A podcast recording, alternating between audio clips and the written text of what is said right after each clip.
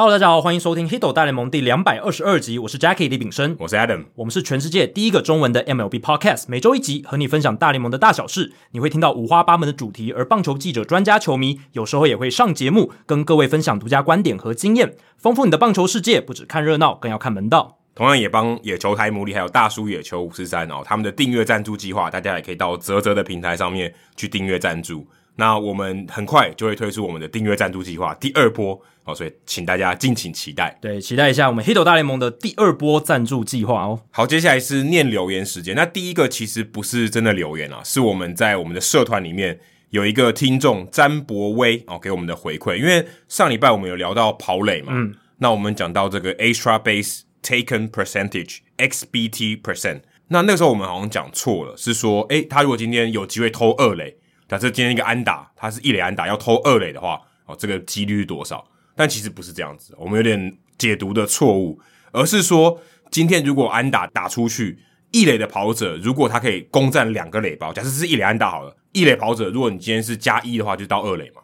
那如果今天一垒跑者能够跑到三垒的情况下，哦，就算是一个分子。那如果他就是乖乖的停在二垒，哦，那就是分母。对，就等于是在这种情况下，他有多少机会？可以去多占一个垒包。对，其实我觉得博威他在给我们的回馈里面有一个很简洁的说明，就是跑垒者前进的垒包多过击球跑垒员他打出的垒打出的比例啦。嗯、就是只要是多，比如说一垒安打，你如果垒上跑者跑两个垒包，那就是算在分子里面。或者说一垒的跑者因为二垒安打直接回来得分。对，对，对啊，或者是二垒的跑者，因为一垒安打回来本垒，这也算是一个。哦，可是这很常见哦。对，但这个也算是在这个 extra base taken percentage，哦，我把它翻成额外进垒率的一个数据里面。哦，可是如果是二垒那种情况，感觉有点失真哈，因为大部分的情况下二垒都会跑回来。对，可是也有一些比较强劲的安打，你就跑不回来。那对，可是这个几率相对是比较低一点。对，所以博威他有提到说，这个数据它也不是完美的，它有一些比较有瑕疵的地方，比如说。要是击球跑垒员他很积极，他冲到二垒的话，那一垒跑者到三垒，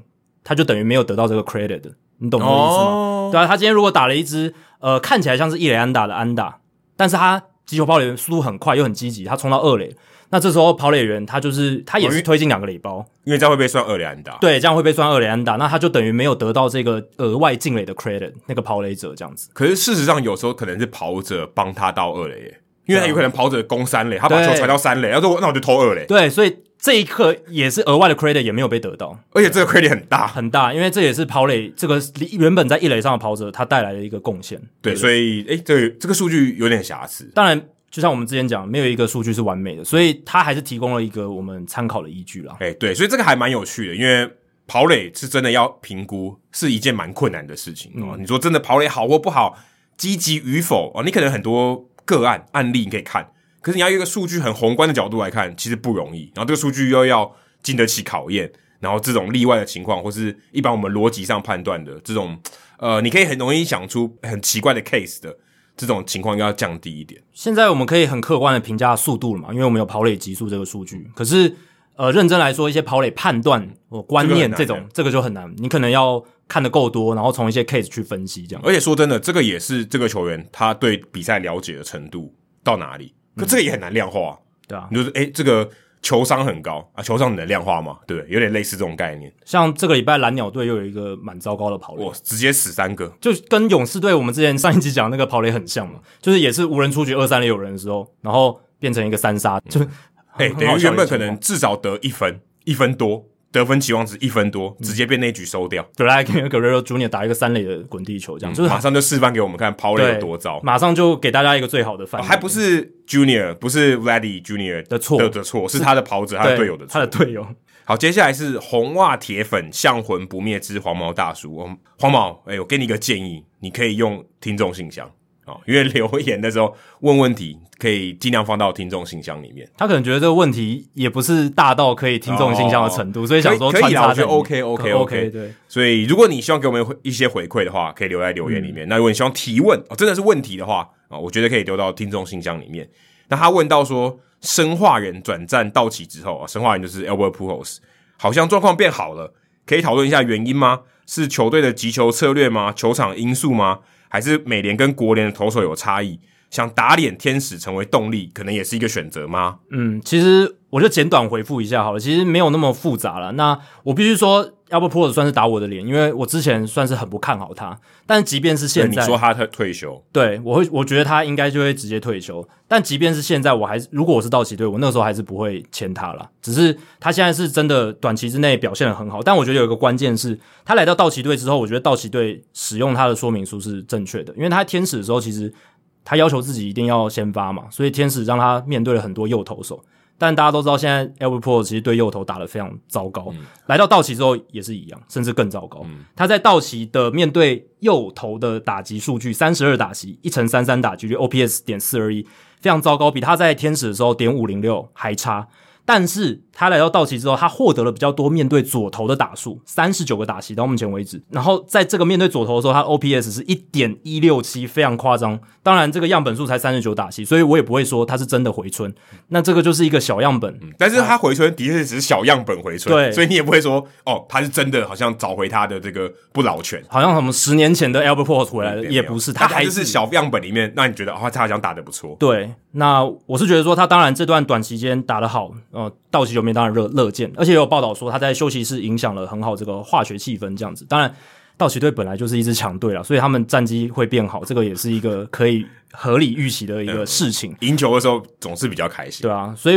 我还是会觉得说，如果当初我是道奇队，我还是会用一个年轻球员，至少能跑得动的，然后手背上弹性比较高的。因为你看现在 Zach McKinstry 回来，AJ Pollock 回来，Matt Bailey 也站稳一垒，或者说他守一垒的次数变多了。现在 Albert Pujols 其实出赛机会真的变得比较少了，嗯，就是、可能诶、欸、很可能很快也会被 DFA。对啊，像桶香基本上他虽然现在受伤，可是我觉得就算他回来也没有任何出赛的空间，那可能就会被 DFA。那 Albert Pujols 的未来当然不太确定，只是说。他现在的一个短期的高潮，主要是在于道奇的使用说明书正确，然后呢，他在面对左投的时候，这个小样本里面又打得非常好的关系。好，接下来是一个非常长的留言，而且我们很少看到这样的留言。虽然他已经是第二次了，他是 Furry，我是 Furry 哦。首先，很抱歉，我上次讲话太冲了哦。对，上礼拜留言时间就是花了很多时间来、欸，是上礼拜吗？就是上礼拜，哦，就上礼拜吗？好像就是上礼拜吧，不然就是两集前啊。你已经过到不知道对，已经过不到日子，就是之前我们有讲过 Furry 的留言，对对对，那他就是说用物理的方式来看待统计。他现在想到说，当时啊、呃、这些点没有事先修饰就发出来，真的很抱歉。然后不过也让我们想一下，到底是什么原因嘛？嗯，我很喜欢冰士哥那一段，是因为 Jackie 提到他的观点。那因为他讲到合约的部分，他说不允许冰士哥打那一球，可能多多少会影响他的合约。那也许说，哎，他少一支全垒打，也许他对他合约可能就是扣分。那他说他其实是 Jackie 的粉丝已经很久，追踪 Jackie 很久了。只是最近才开始听 Podcast，记得他有写过一篇良好球插棒的数据讨论，其中写到，如果良好球之前是插棒或是界外的话，下一球打者挥空的几率比较低哦，这其实也蛮合理的嘛，就他跟得到球，我觉得这部分我觉得很棒。但我不喜欢最后的结论，哦，他记得他把你的结论记得很清楚，他看得很细，嗯，很感谢。嗯，而且这段是用这个，这个应该是你之前的文章吧？对，应该但我其实没有印象我写过，但是可能是很久以前，没关系。嗯，打者应该要尽量挥棒制造擦棒或界外哦。以下以事件 A 代称，因为下一球而挥空而三振的几率比较低。事件 B 代称，这样的叙述显然暗示了其中有一些因果性，但其实这个数据显示两者只是有关联而已。那我认为这样的解读是危险的，应该应该就是说，你发生 A 不代表你就去容易发生 B 啦，对，应该这样讲。但是 B 如果你回推，它有可能会比较高的几率，它之前有发生过 A，就是 A B 是有关联性，而不是因果性的，对，不是有因果关系的。嗯、他说，显然有些因子导致 A B 有两者有关联啊，例如说他就是跟得到球嘛，那例如打者的挥棒形态或当时的状况不好等之类的。那显然，这些更根本的原因是不是打者要决定要不要挥那一球能够决定的？哦，这写得非常长。相反的，我觉得一个比较合理的解释方式是：当你作为球迷一好零坏的时候，一颗好球进来，你喜欢的打者却无动于衷的看球进到本垒板的话，你可能要做好这个他这个打席会有被三振的打算。哦，有点像是如果他被两好球两好零坏以后，哦，接下来可能被三振几率很高。而且他可能前面一球是看着球进垒的，我其实不太懂这个意思啊，就是说他说如果你是球迷的角度的话，你可能会有这样的猜测。那另外在讲吴安打比赛的时候，那时候有讲到一个数据，比较以前有多少完投还有吴安打场次，现在吴安打和完投的比例虽然上升了，当时 Jacky 就说啊，他也挂号，应该是 Jacky 的声音，其实我也不知道是我讲的还是你讲的，应该是我讲的啦，哦、我应该是我表达上。有疏漏之处啦。哦，他就说应该是个口误啦，但显然那个解读是不对的。Jacky 当时是说，这样是不是表示完投就有比较高的机会成为无安打？哦，当然没有关系嘛，对不对？对，我的意思其实是说，现在的投手呢，他通常。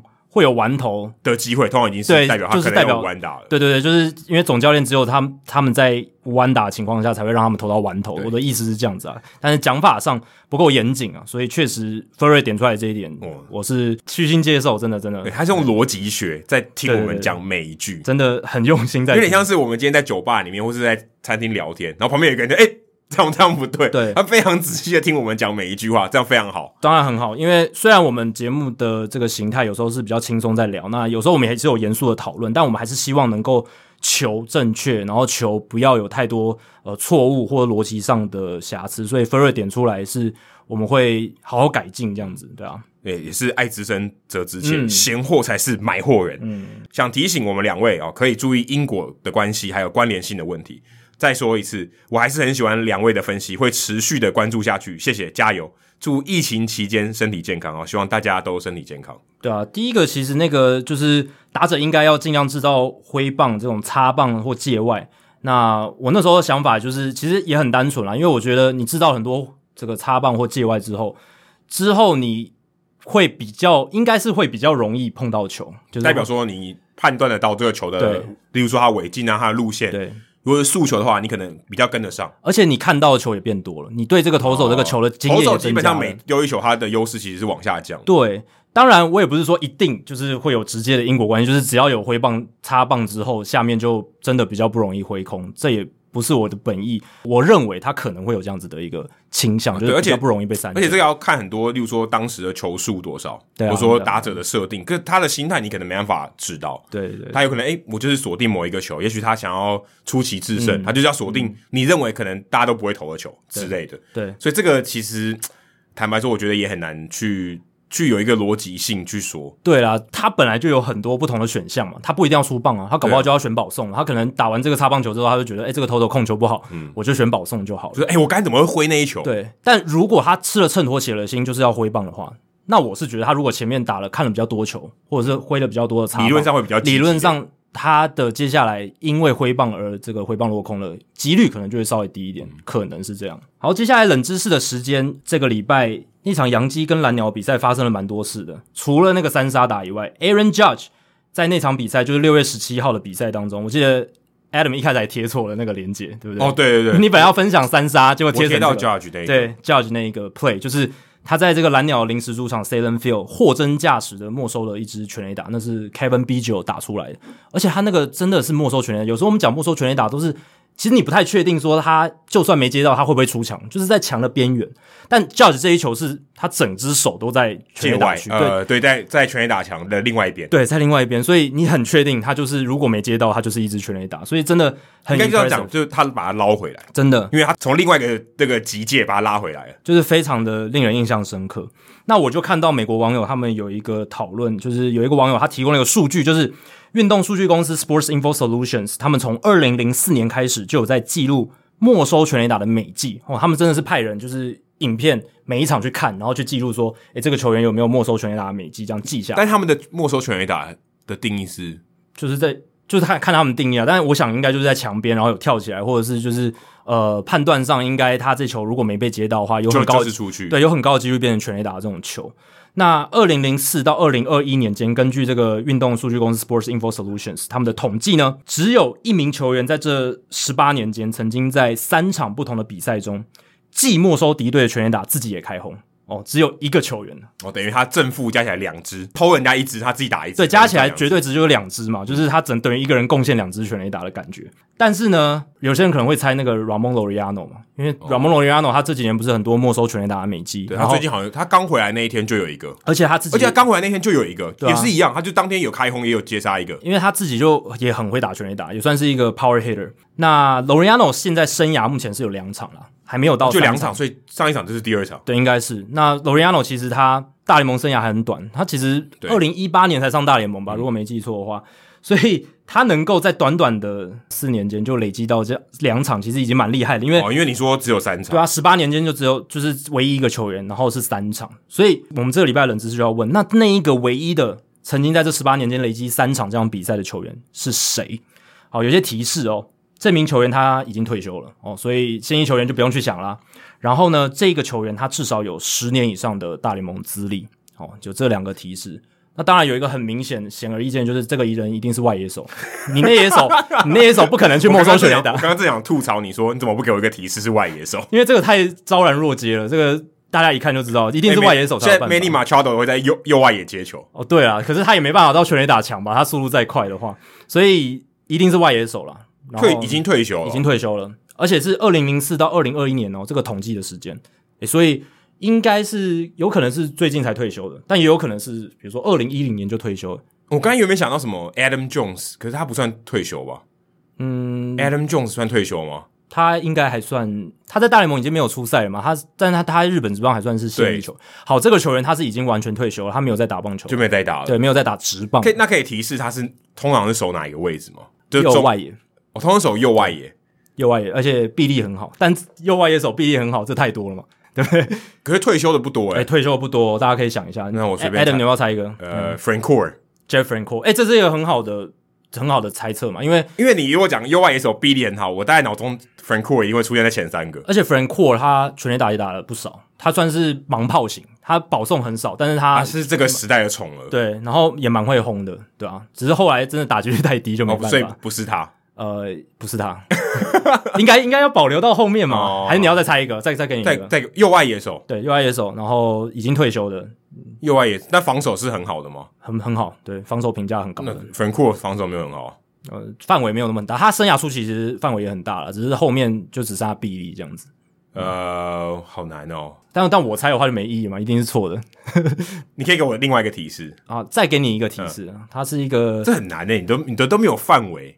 他我都给你选项，这个没有范围很难。他只入选一次明星赛啊，这么早？对，只入选一次明星赛，而且我们这个球季已经有讨论过他，这个应该已经我觉得很明显了，应该有有些听众可以猜得到了。我不知道哎，好，算了，不知道，不猜了，先先不猜。那等一下，等主节目聊完之后，我们再来揭晓喽。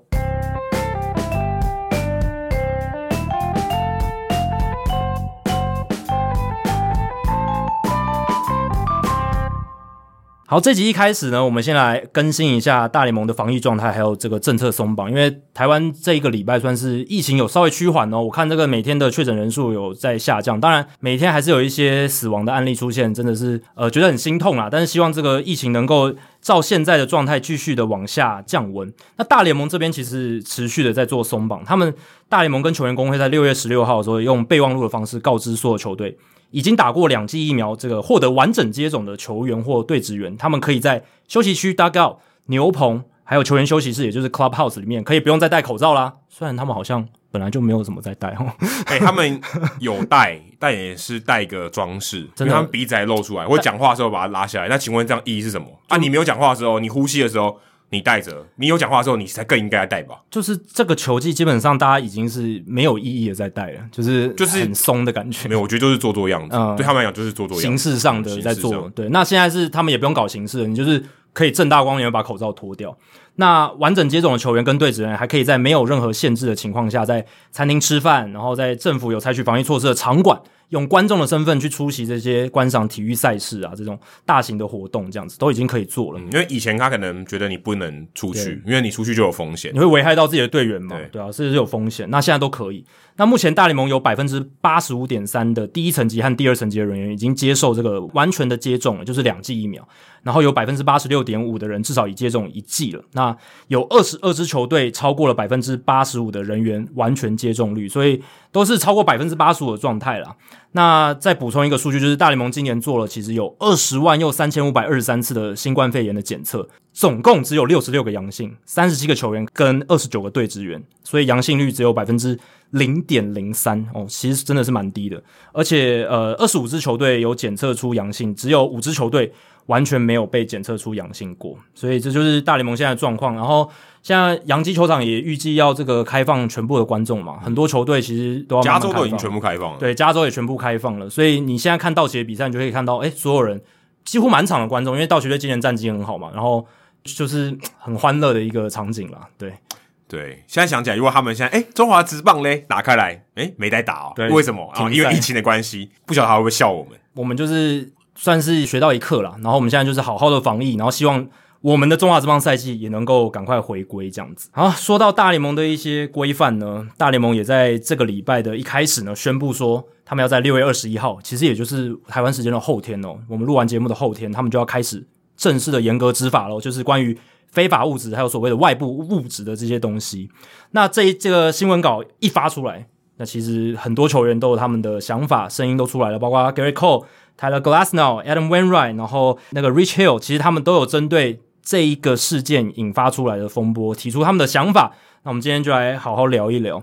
那我自己是觉得大联盟这次当然有做得好、做得不好的地方，但是这一次至少他们是公开跳出来说，诶，我们。要正式的执行严格执法这个规则了，而不是像是之前都是发给球队备忘录，然后再把它泄露，就是媒体再去自己挖出来这样。至少这一次他们算是有担当的，跟大众、跟球迷哦说明这件事情，我觉得这是好的。至少有定出一个 rule 一个规则，然后告诉你什么时间点我会变化这件事情，就是 OK，我原本本来就应该抓，只是我这个时间点开始，我会用一个新的方式去规范大家。对，那我觉得这个是好事，但是可能很多这个球员他觉得，哎，你时间不挑挑季中干嘛？嗯，哎，大家都是为了一个球季做准备的。我的一个球季，我这一场先发跟下一场先发，我都是有规划好的啊。我不是说，哎，我今天马上就可以，你今天突然说我的饮食习惯就改变，好，他也不是说这么简单的事情。说我今天突然想吃素就吃素啊，对他们来讲这是很困难的。如果今天你要改变这个外来物质的使用，Tyler Glasnow 就直接出来说。哇！我因为你说这件事情，我开始调整。他也直接在承认说，我就有用，对不对？我就有用。但我他只是没说我用什么，我就我有用。哦，有有，他他有说，他说他就是用防晒乳跟、哦、对防晒乳跟止滑粉，止滑粉，他没有说哪一个牌子或什么之类，好像就说防晒乳，就防晒乳啊，就是防就是两个合法的东西混在一起这样子，哦、然后变成变成外来外来物质，就是大联盟定义的外来物质哦，就是你不应该用的东西。嗯，那他就抱怨说，这样会要让我受伤。哦，因为我握球的这个方式可能改变了哦，我原本摩擦力是这样，那现在我要握得更紧啊，那我可能导致我的肌肉会受伤。这个好像有道理，又好像没道理，对不对？你就觉得，诶、嗯欸，这个东西有影响这么大吗？会导致你受伤，而且他受伤感觉是整季要报销的。呃，对，感觉上是这样，但是他的这个说法是有被这个生物力学博士出来背书的，就是有在道奇队担任过资深分析师的生物力学博士，他叫 James Buffy，他就有在推特上说，他认同这个 Glasnow 的说法，因为他说投手的投球前臂。就是 forearm，他会去适应有粘性物质辅助握球的这种投球方式，因为它摩擦力就不一样。你刚刚讲到，那在没有给予适应期的情况下，就是 Tyler Glasnow 讲的这种季中直接强行执法，然后让很多球员必须季中改变他们投球方式的时候，直接拿掉这些粘性物质，投手就有可能会过度操劳这个投球的前臂，因为他们没有给予这个肌肉重新适应的时间。可是我觉得这个件事情，我觉得有点吊诡。你说对，他的确拿掉这东西以后，让他有点改变。导致他投球可能失利的方式，他握更紧，握更紧。然后反正我就是用另外一个方式在投球，可是也没有人说你一定得这样做，对，对不对？我没有说你今天要把投球投进好球带，你一定得用其他的方式改变才做到这件事情。因为这样说，哎，我今天要求大家，呃，都要手放在方向盘上面。那原本可能一单手开车，现在变双手开车，你就说我不会开车了，嗯，这也不行吧？对不对？对啊。就是当然，这个说法是有它瑕疵的地方。可是，我觉得 Glassnow 他想要强调的是说，呃，他本来就觉得这个球很滑，不好握。然后呢，大家都拿一样的，大家都拿一样的，对。但是他说，普遍的一个情况也是很多投手都这样觉得，所以才会有普遍的都使用外来物质的情况。那他也说，他能够理解大联盟会为什么会想要强化执法，因为这就是规则书里面有写的嘛。可是，就是你刚刚讲，他希望是在。季末的时候进行，那他给他们一个适应期嘛。今年你可以做个调查，然后之后来一个适应期，然后让他们可以在下个球季做出调整。所以 Glasnow 他也不是单纯的抱怨而已，他有提到说他愿意做改变，但是你起码给我一个缓冲期。哎、欸，可是他的那个言论，就像说甩锅，说我今天受伤。都是因为你们害的，但我觉得他其实，如果你有仔细的听完，他整个论述其实很长，大概有十分钟。对，他是一个 Zoom call 的访问。对，然后我觉得他其实虽然他里面夹杂一些脏话，可是我觉得他是蛮理性在看待这件事情。他中间带的情绪是一种沮丧，可是他能够理解大联盟为什么想要这么做，他也知道他做的这个东西，这个外来物质防晒乳加止滑粉，它是一个不合法，他都知道。嗯，但是他的感觉给我的就是说，他有点是被逼着要去做这件事情，因为大家都在做，然后大联盟又没去抓，然后所有职棒球员他一定会想要有一个竞争优势，所以呢，在这样情况下，他想要竞争的更好，他想要为球队有贡献，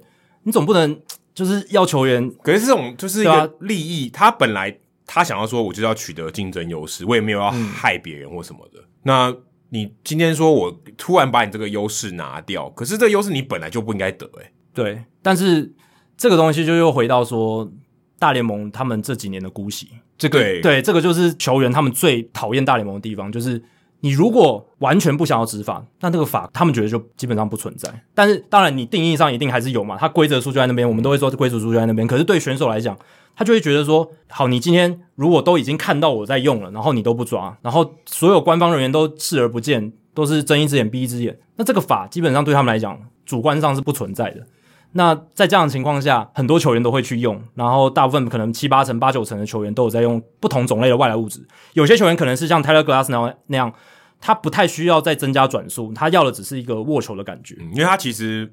转速没有太大明显的差别。对，说真的，去看他的这个 game log，其实没有太大差别。而且他自己也说，他其实真的不是为了转速，他是要那个握球的抓力。有些球员是这样，当然有些球员是真的为了转速。可是到头来就是大联盟的姑息造成了这一切的问题。那你如果二零一五年的时候有执法，那你为什么二零一六年、一七年、一八、一九、二零都没有执法？那这个是球员他们一个最大的疑虑，跟他们。因为换了这个新的主事者啊，Chris Young 上来，哦，Chris Young 离开，去年的时候，对对。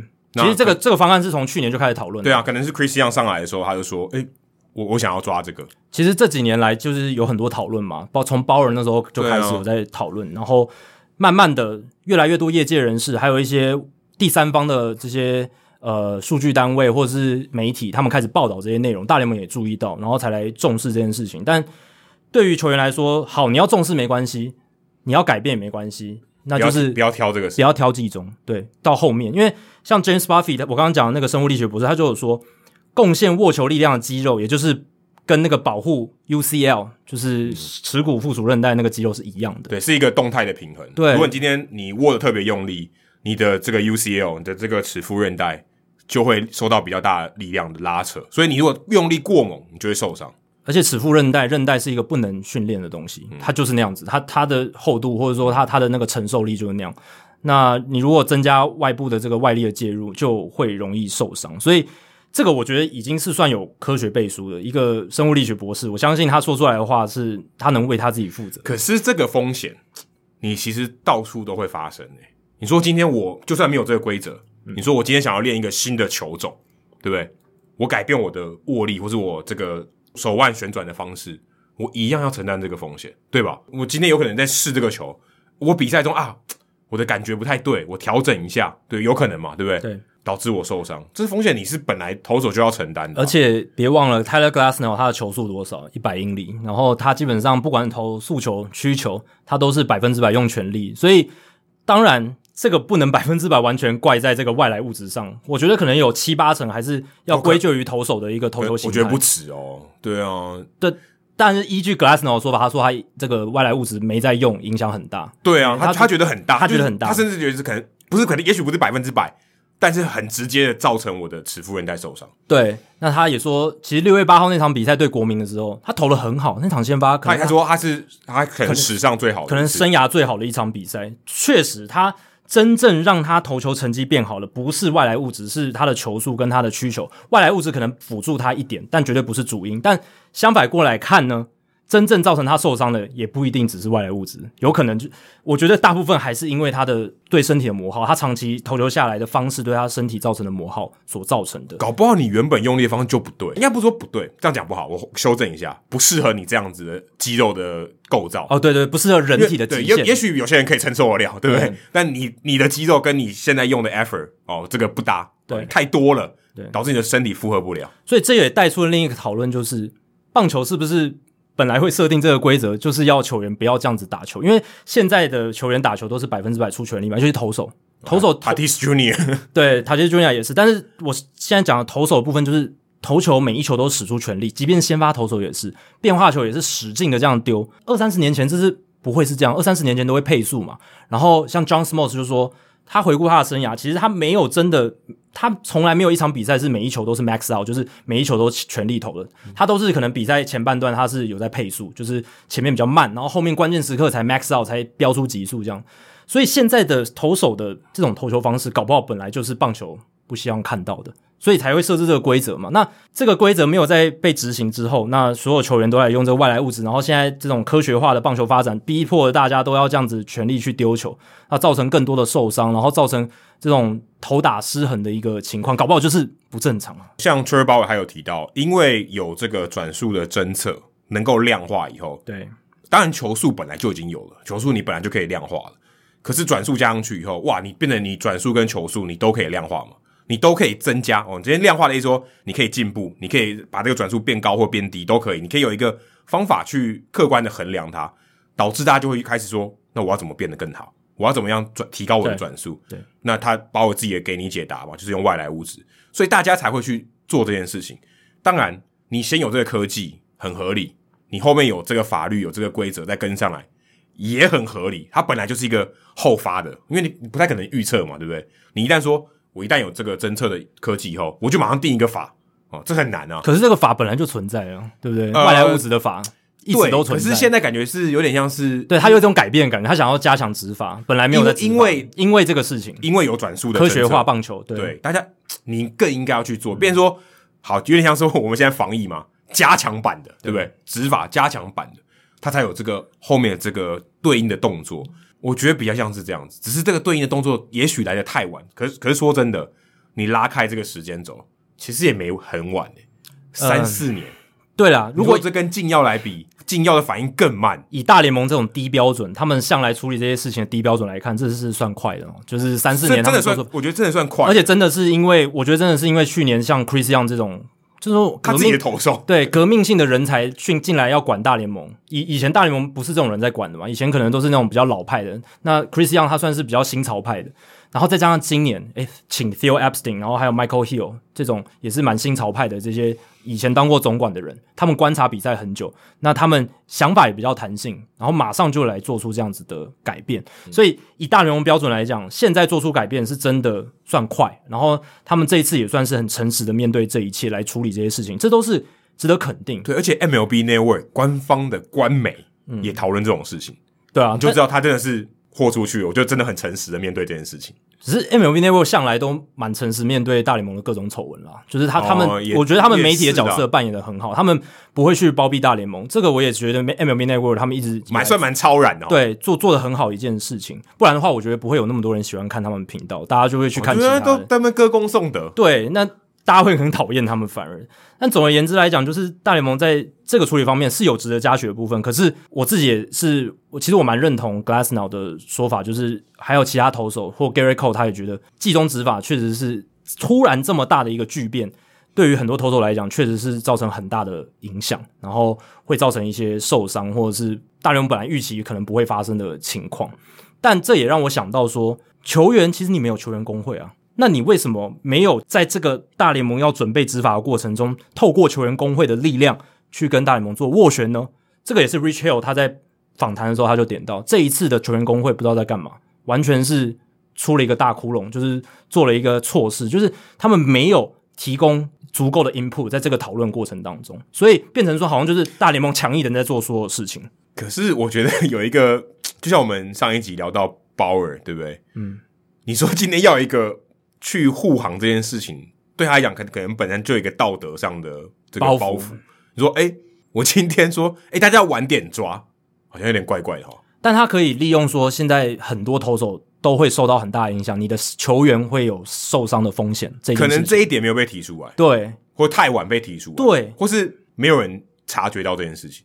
因为 Gerrit Cole 他本身是工会代表嘛，那他常常在媒体上发言，那但是他好像没有。提醒工会去做这件事情，因为如果以他的角色说啊，我觉得我提出一个证明，说我如果不用，我可能会受伤，或是哦，你没有给我足够的适应的时间，我可能会受伤，而且可能是很严重的伤害。对啊，然后这个 The Athletic 的 Britt Ghiroli 这个记者，他就有一个报道说，球员工会在这段期间，其实他们是有机会可以再跟大联盟做一些斡旋，比如说惩罚方式的调整，或者说时程上可不可以缓一点啊、延期什么的，他们是有被给予机会，但他们都选择说，因为哦，我们现在之后要劳资谈判了，我们现在要跟大联盟立场很对立，所以呢，我们要保持我们的这个这个立场，所以就不跟大他们对话，就变成一个蛮幼稚的行为，就是我就是不想跟我这个讨厌的人讲话这种感觉，所以他们过程中就选择不提供任何意见。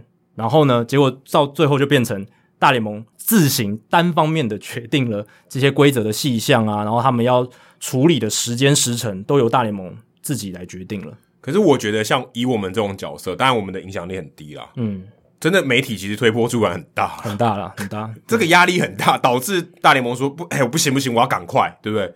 大家已经在吵了，吵这么多，你如果不做，你又很窝囊，说哦，没关系，我们明年再做。你看你被被骂更惨。对，其实我也负一点责任，因为我们我记 我记得我们在记错的时候讨论到这件事的时候，也是说，诶，大联盟怎么不赶快做这件事情，对不对？怎么拖了那么久？对，如果你今天说你拖到说好，为了考量 Glasnow、Gerrit Cole 这些人他们的反应，说我们明年再做，或不被骂翻才有鬼。但你两你两边都会被骂啊。对，但我觉得我之前是没有考虑到球员真的会因此而受伤的一个一个想法在，就是我没有考虑到，诶，原来球员他。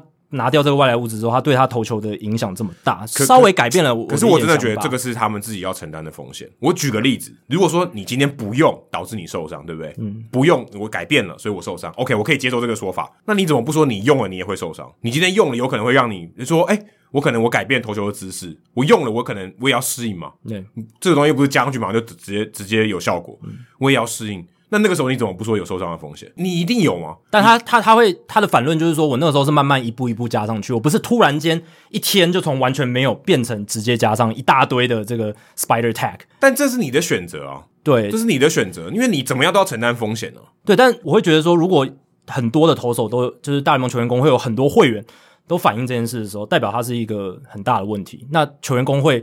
站在代表球员的立场，他就要去反映这件事情。而且我觉得工会还有一个不一样的地方是，投手和打者都有。打者一定说：“你赶快给我抓，对不对？”对，对我来讲，不管怎样，这都是对我来讲比较不利的。而且少部分的投手也会喊抓，因为少部分没有在用外来物质的，他们是最被不公平对待的。对，而且说真的，这不像禁药，禁药吃下去，应该每个人都会有得到他想要类似的效果，不管多跟少。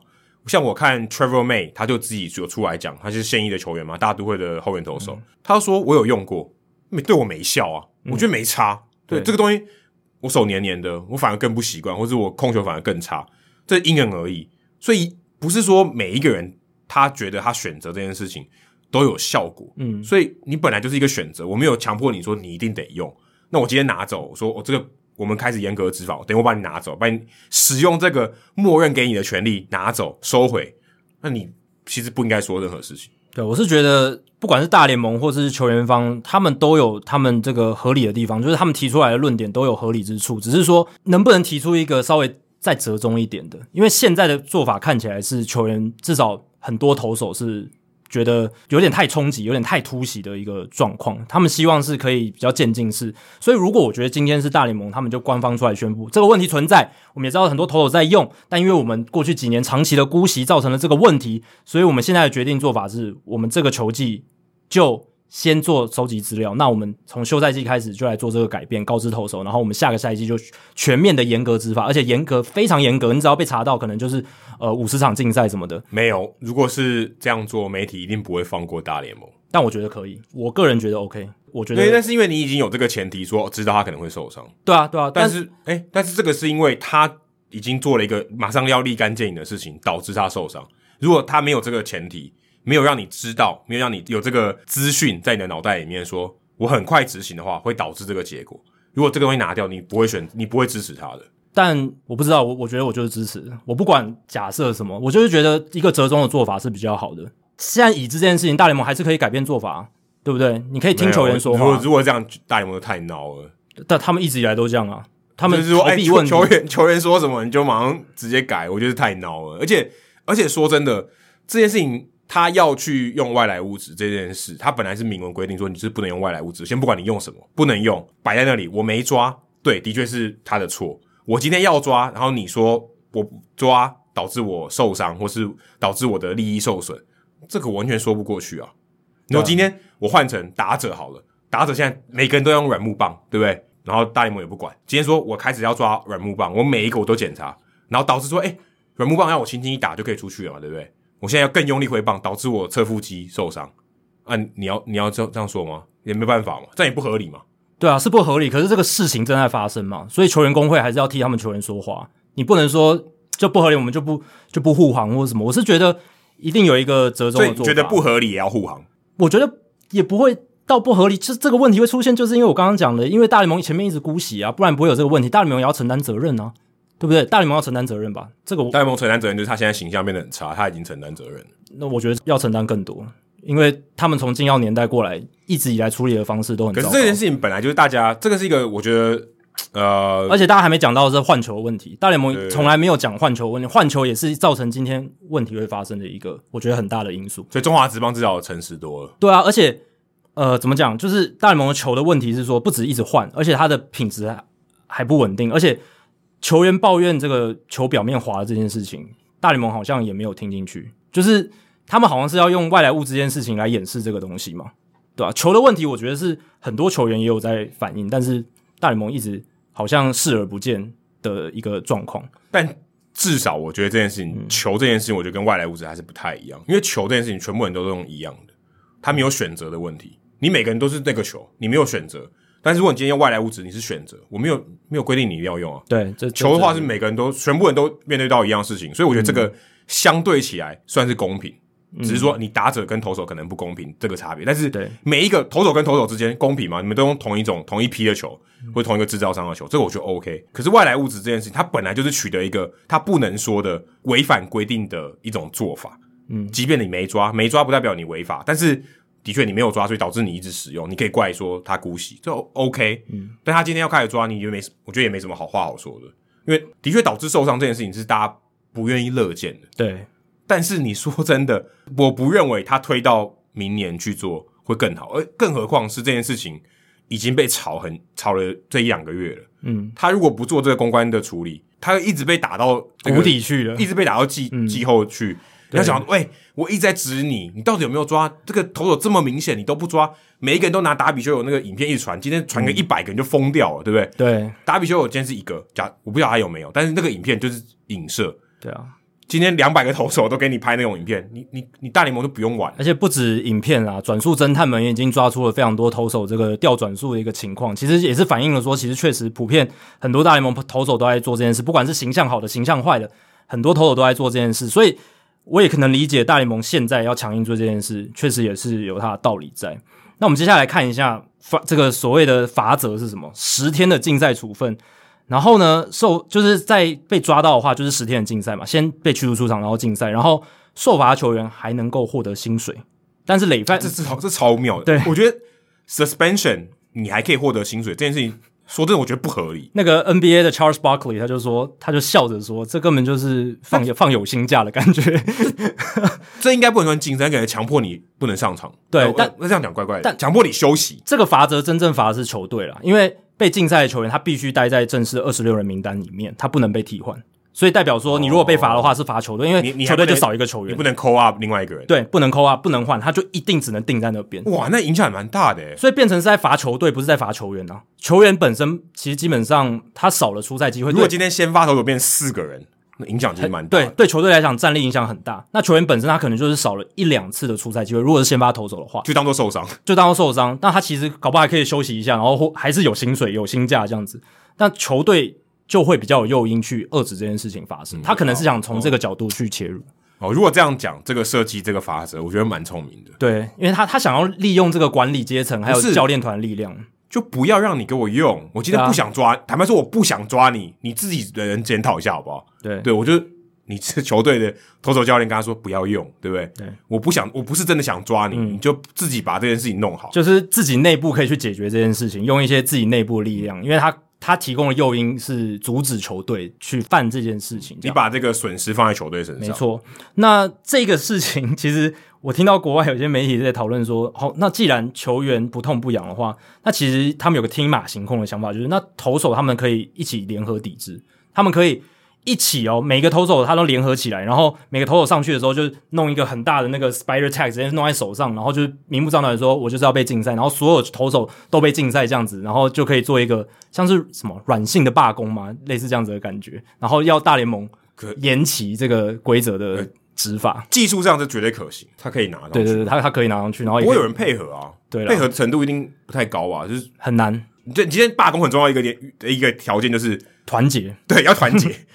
你如果今天有的球员不配合，你很难玩下去，很难很难，因为我们刚刚讲了嘛，不是所有投手都有在用外来物质，甚至可能有些非常鄙视。对对对，有大概可能根据鲍尔他们的说法，可能大概就是一两成的投手，那他们是没有没有在用这些东西的。那这些球员一定是拍手叫好，现在大联盟要执法，终于我可以获得正义的伸张了。那这些球员一定会反对，所以这个这个想法是真的有一点天马行空了。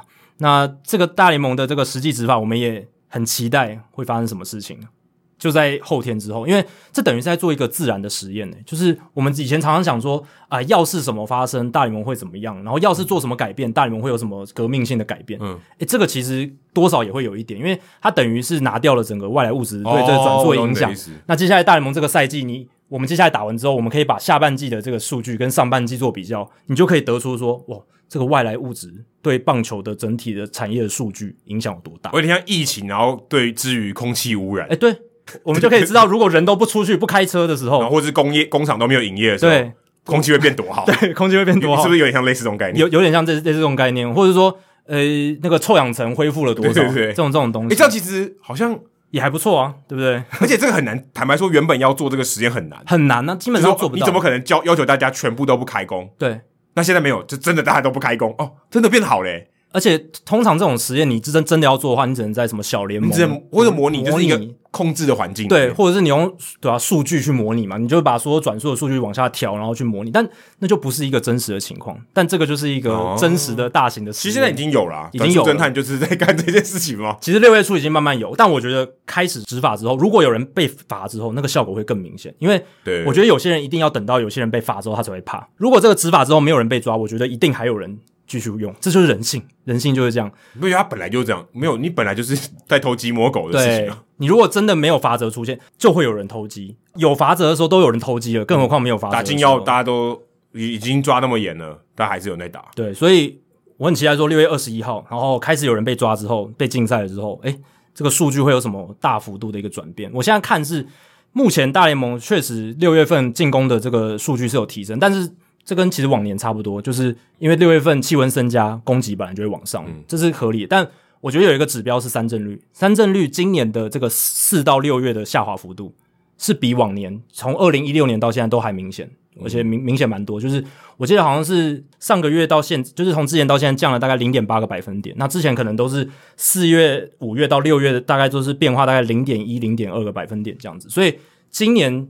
六月份的三振率降的是蛮多的，那我觉得六月二十一号应该会降得更明显一些。意思就是说，变化球可能没那么犀利，嗯、或是速球尾劲没那么好。对，尤其是那种投在好球带高处的那种速球，吸引力就不会那么好。那所以就有人发现说，Gerrit Cole 他在最近几场先发，他这个改变他的控球，改改变他的配球策略，对，进垒点这个速球进垒点往下。就是往下移了，就是从很高的地方往下移了。那也有人讨论说，哎、欸，这会不会让这个声卡球复辟了？就是变得又变得流行什么的？那我有跟江教练讨论过这个问题，然后我是觉得啦，声卡球会回来一点，它不会像现在这么弱势，它会因此我觉得会回来，因为你确实。投在好球在高的速球之所以那么有吸引力，就是因为它转速很快的时候，哇，那个真的很难打，而且它有一个尾劲上窜，你根本不知道那个那个位移多少。视觉上那个上窜尾劲是很强的。那现在转速掉下来的时候，有些投手球出来是很快，可是他那个视觉效果就没有那么那么犀利，那么引诱性。所以我是觉得啦，这个伸卡球会回来一点。有些投手可能会开始多丢一点伸卡球，然后尽量减少这种诶、高的速球被失投被轰的一个情况。那当然。我思考到另一点是，现在打者不是都很多那种由下往上这种挥棒轨迹是适合打伸卡球的，所以我是觉得说会回来一点，可是我觉得没办法到像以前那么流行这种伸卡球或者是速球投在低的位置，还是当投手需要追求三振的时候，他还是需要高的速球跟低的需求去做搭配，但是他可能会减少这个频率，然后或者是他会更小心的去投。其实你刚才在讲的时候，我想到的是另外一个，嗯、我我觉得可能会让投手。把改变他的配球的策略，他以前可能说啊，我的速球跟我的滑球够强了，百分之八十我都丢这个球。现在不行啊，我我这两个球的威力下降了一些，我不能只靠球威去做这件事情了。对，我要靠更多的配球，我可能位置要控得更准，或是我今天改变我配球的策略，我现在棒棒棒，三个直球你就死了。对啊，现在不一定了，所以我觉得这个可能导致可能更多的先发投手他去使用更多的球种，或者是还有更多的搭配，对，会比较又回归比较正常一点的棒球。对，就是也是我们。刚开始看棒球，好像比较习惯的那种这种棒球的方式。然后你刚刚讲的那一点也是，就是真的，你球威不够强的时候，你就或者尾劲不够强的时候，你就不能真的就是，就算球速落后，你也去跟打者正面对决，可能就不行。所以也有人说，现在投投手会开始比较喜欢投在边边角角，然后导致保送率的增加，这可能是一个副作用。这，这个绝对是，这个这个不用外来物质就已经是这样了。追求三振的投手，只要他控球没有到一定的水准。他保送率一定很高，对。但之前的情况是，像 Tyler Glassnow 这种，他一百迈的速球直接塞进去就好了嘛。哦。那他现在开始，他也要学会投边边角角，但是他控球搞不好，因为之前球威好，没那么好，没那么好，他根本没有在精炼这件事情。但是现在被逼着要做这件事情，他可能保送率就会跟着增加，这可能是一个副作用这样子。不过我是真的很期待啦，就是看说，所以到底是期待还是不期待？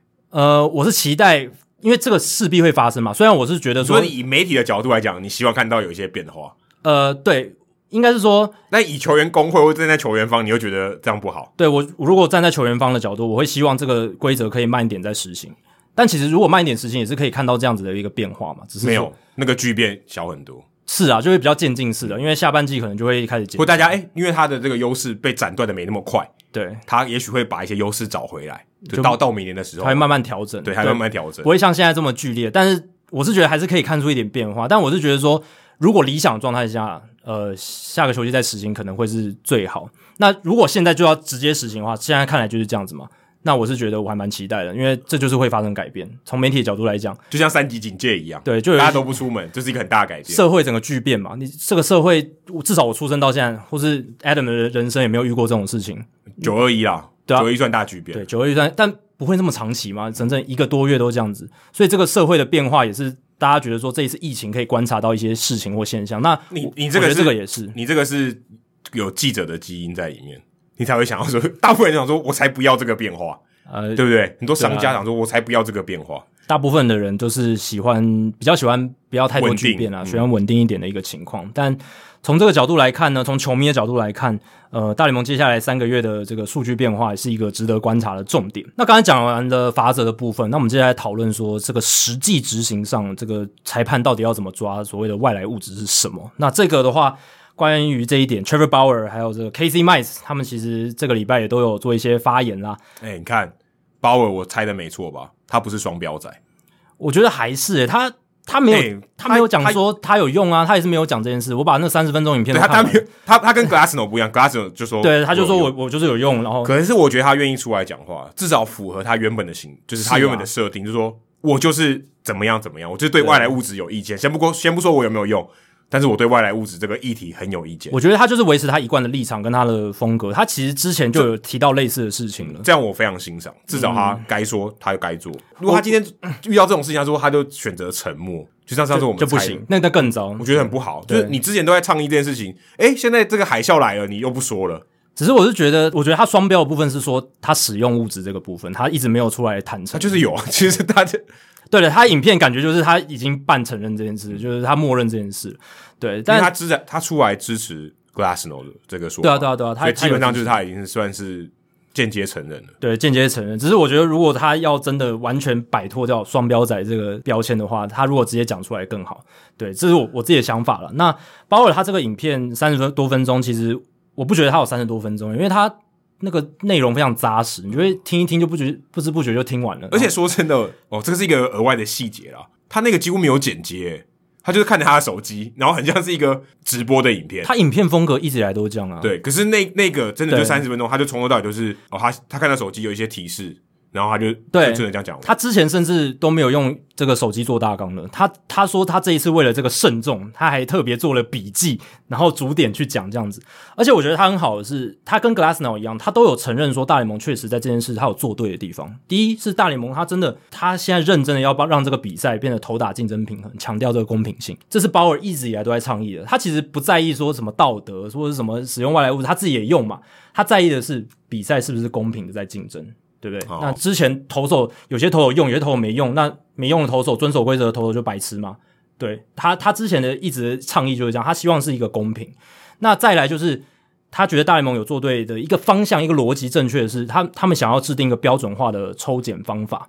哦，因为原本的检举制是看起来是没有用嘛，大家不会检举，而且超没用，而且都是要，我记得好像是要教练出来说，对，就总教练说，球迷讲完全没有效果，就会出现我们之前一直讲的嘛，交相贼，就是各个总教练之间互相包庇的这种情况，这非常合理，就跟太古达人事件一样，对，我的球队有人用，你的球队有人用，我不抓你，你也不会抓我，没错，这就是这个道理。那鲍尔他前面花了五分钟讲了这个大联盟的好话，但是。后面二十五分钟，他就是回归他的风格，就是开始强烈的猛批。但我是觉得他批评的是客观理性，他也不是说什么盲目的乱批啊。他好像也没有骂脏话，对，他没有骂脏话，他是很理性的在说。我个人觉得很理性的在说这件事情，跟他之前批 Rob Manfred 那个什么季后赛扩编的那个制度的时候，那个情绪激动的情况比较不一样。他是说，呃，大联盟这件事情上面有一个最大的问题，就是你没办法界定说到底什么样的外来物质。才会被抓，什么样才不是外来物质？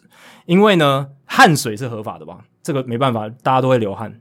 止滑粉是合法的嘛，你就摆在投手球给我用，规则上说也可以。但这两个混合起来，他就在影片里面示范了。诶，球就粘在他手上了。没，诶，可是这个这回归到本来的情况，本来就是可以这样啊。本来它就是这个滑石粉跟你的汗，就是为了制造摩擦力，所以给你用的。如果今天说我给你用的东西完全没个鸟用，那我干嘛给你？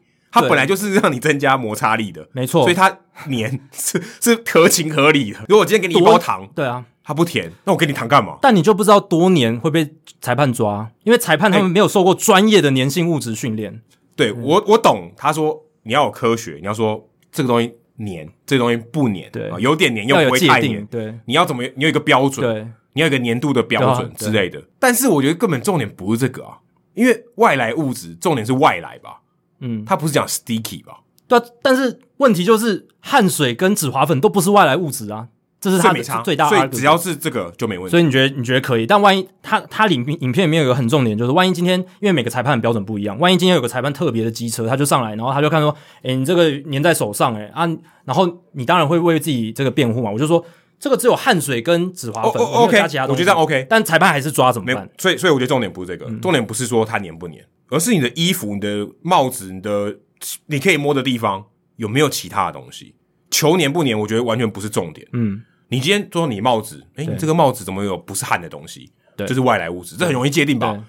对，对吧？对吧？嗯、除除非你洗发精没洗干净，这 OK。但是你如果今天有不应该出现在你身体其他地方的东西，那就是外来物质。对我来讲就是这样。你说你脖子上有一块黏黏的，嗯、你脖子本来有一块黏黏的吗？没有吗？没有，它就是外来的。所以你刚刚讲的这个执法标准，应该照理来说就是 OK，这，这个很这很合理吧？对，外 foreign，但是就是外来，就是它原本不应该在那里的。对，但鲍尔的疑虑是说，因为大联盟没有把这个写清楚，他没有写说到底裁判会 foreign 就是外来的，他也不讲 sticky。对，可是 sticky，因为你把焦点放在 sticky 上面，你就会先说什么叫 sticky。对，但还有一个问题是，那防晒乳呢？它的规则里面写说，白天的时候可以用防晒乳，然后晚上。或者是在这个封闭式球场的时候就不能用。那万一是从白天到夜晚的比赛呢？防晒乳这件事情，如果真的要细抓的话，我就抓不完，就抓不完了嘛。这个这个就瑕疵就很多啦，对不对？可，是防晒乳这件事情，你要么就是全面都禁止说不能擦，可是这个不可能禁止，这个、啊、这个几乎不可能禁止。所以我觉得防晒乳它是它已经不能被归类在外来物质了。但大联盟就把它归类，就是他他就说 Glasnow 那样不行啊。那 Glasnow 也是防晒乳跟这个，没有，他没有说 Glasnow 这样不行诶、欸，没有，他有，他有规则里面有写防晒乳加止滑粉是不行的，写的非常清楚。但是他根本不可能抓，所以就就是他，因为他擦防晒乳对他来讲，他就是可以擦，白天就是可以，对啊，白天就是可以擦嘛。如果按按照大联盟的规定，而且这也是，而且防晒乳它很有可能不是为了控球，不是为了增加转速，他是真的想要防晒，他对，就是我不想要我的皮肤晒红，对，受伤晒晒伤这样，对啊，这是很合理的嘛。可是大联盟在这方面，他那个写法就是会让人觉得根本没办法执行，实际执行上会有很多问题。对，可是这个东西我觉得是可以过的。那为什么现在 Glassnow 看起来像罪人呢？就是我不懂，其实说真的，我我不懂。如果我我如果我是 Glassnow，我就会抓着说，你防晒我根本就抓不到。对啊，如果我要用我的论点，嗯，说你防晒我根本就不可能抓，因为防晒我一定要擦，嗯，呃，应该不能讲一定要擦，就是我很有很大的情况是你因为健康要擦，对对不对？你说今天我不能用牙膏吗？我我也要刷牙嘛，防晒乳跟牙膏差不多东西哦。对，我就是为了要健康嘛，我我不想要我得皮肤癌，你你要不要擦随便你，可是我今天为了健康的因素，我可以擦吧，嗯，这个你根本。你根本不能禁止，对，就是如果要我就抓这一点，我就抓这一点，说你这个抓不到，这个是很瑕疵的部分，也是鲍尔主要的反对的点之一。然后再来就是，呃，他刚刚讲了，他觉得裁判的权力被给予的太大了，因为现在一直以来都是这样，因为这个东西是不能被挑战的，裁判把你驱逐出场就直接驱逐出场，球员也不能申诉，甚至连申诉都不行，直接被禁赛，然后球员球队就直接少了一个球员这样子，所以他会认为现在裁判的他的这个。转圜的余地，或者他判决的这个空间太大，所以一定会有所谓的冤狱，或者是会被误判的一个情况。就像你刚刚讲的，他虽然身体上可能没有什么东西，但那个裁判就是急车，他就是觉得说你手上这个球那么黏，就是有问题，然后就把他驱逐出场。一样啊，还是看他身上有没有其他东西啊。如果他今天他的防晒乳粘到爆，对啊，那可能就有问题。就正常使用的防晒乳应该不至于这样吧？那如果你正常使用的防晒乳加上你的汗，加上滑石粉，可以给你一点优势。那我觉得是很难抓的。我觉得有个重点是裁判他们没有受过，就是他们不知道没有受过专业的粘度训练，对粘性物质训练。他搞不好觉得这个汗水跟紫花粉的东西，他就是觉得是粘性物质啊。你当下怎么判断？没有，可是汗水跟紫花粉是 OK 的。对，是 OK 的。可是他觉得是外来物质啊，他他不知道那什么嘛，他觉得黏黏的啊，对不对？没有啊。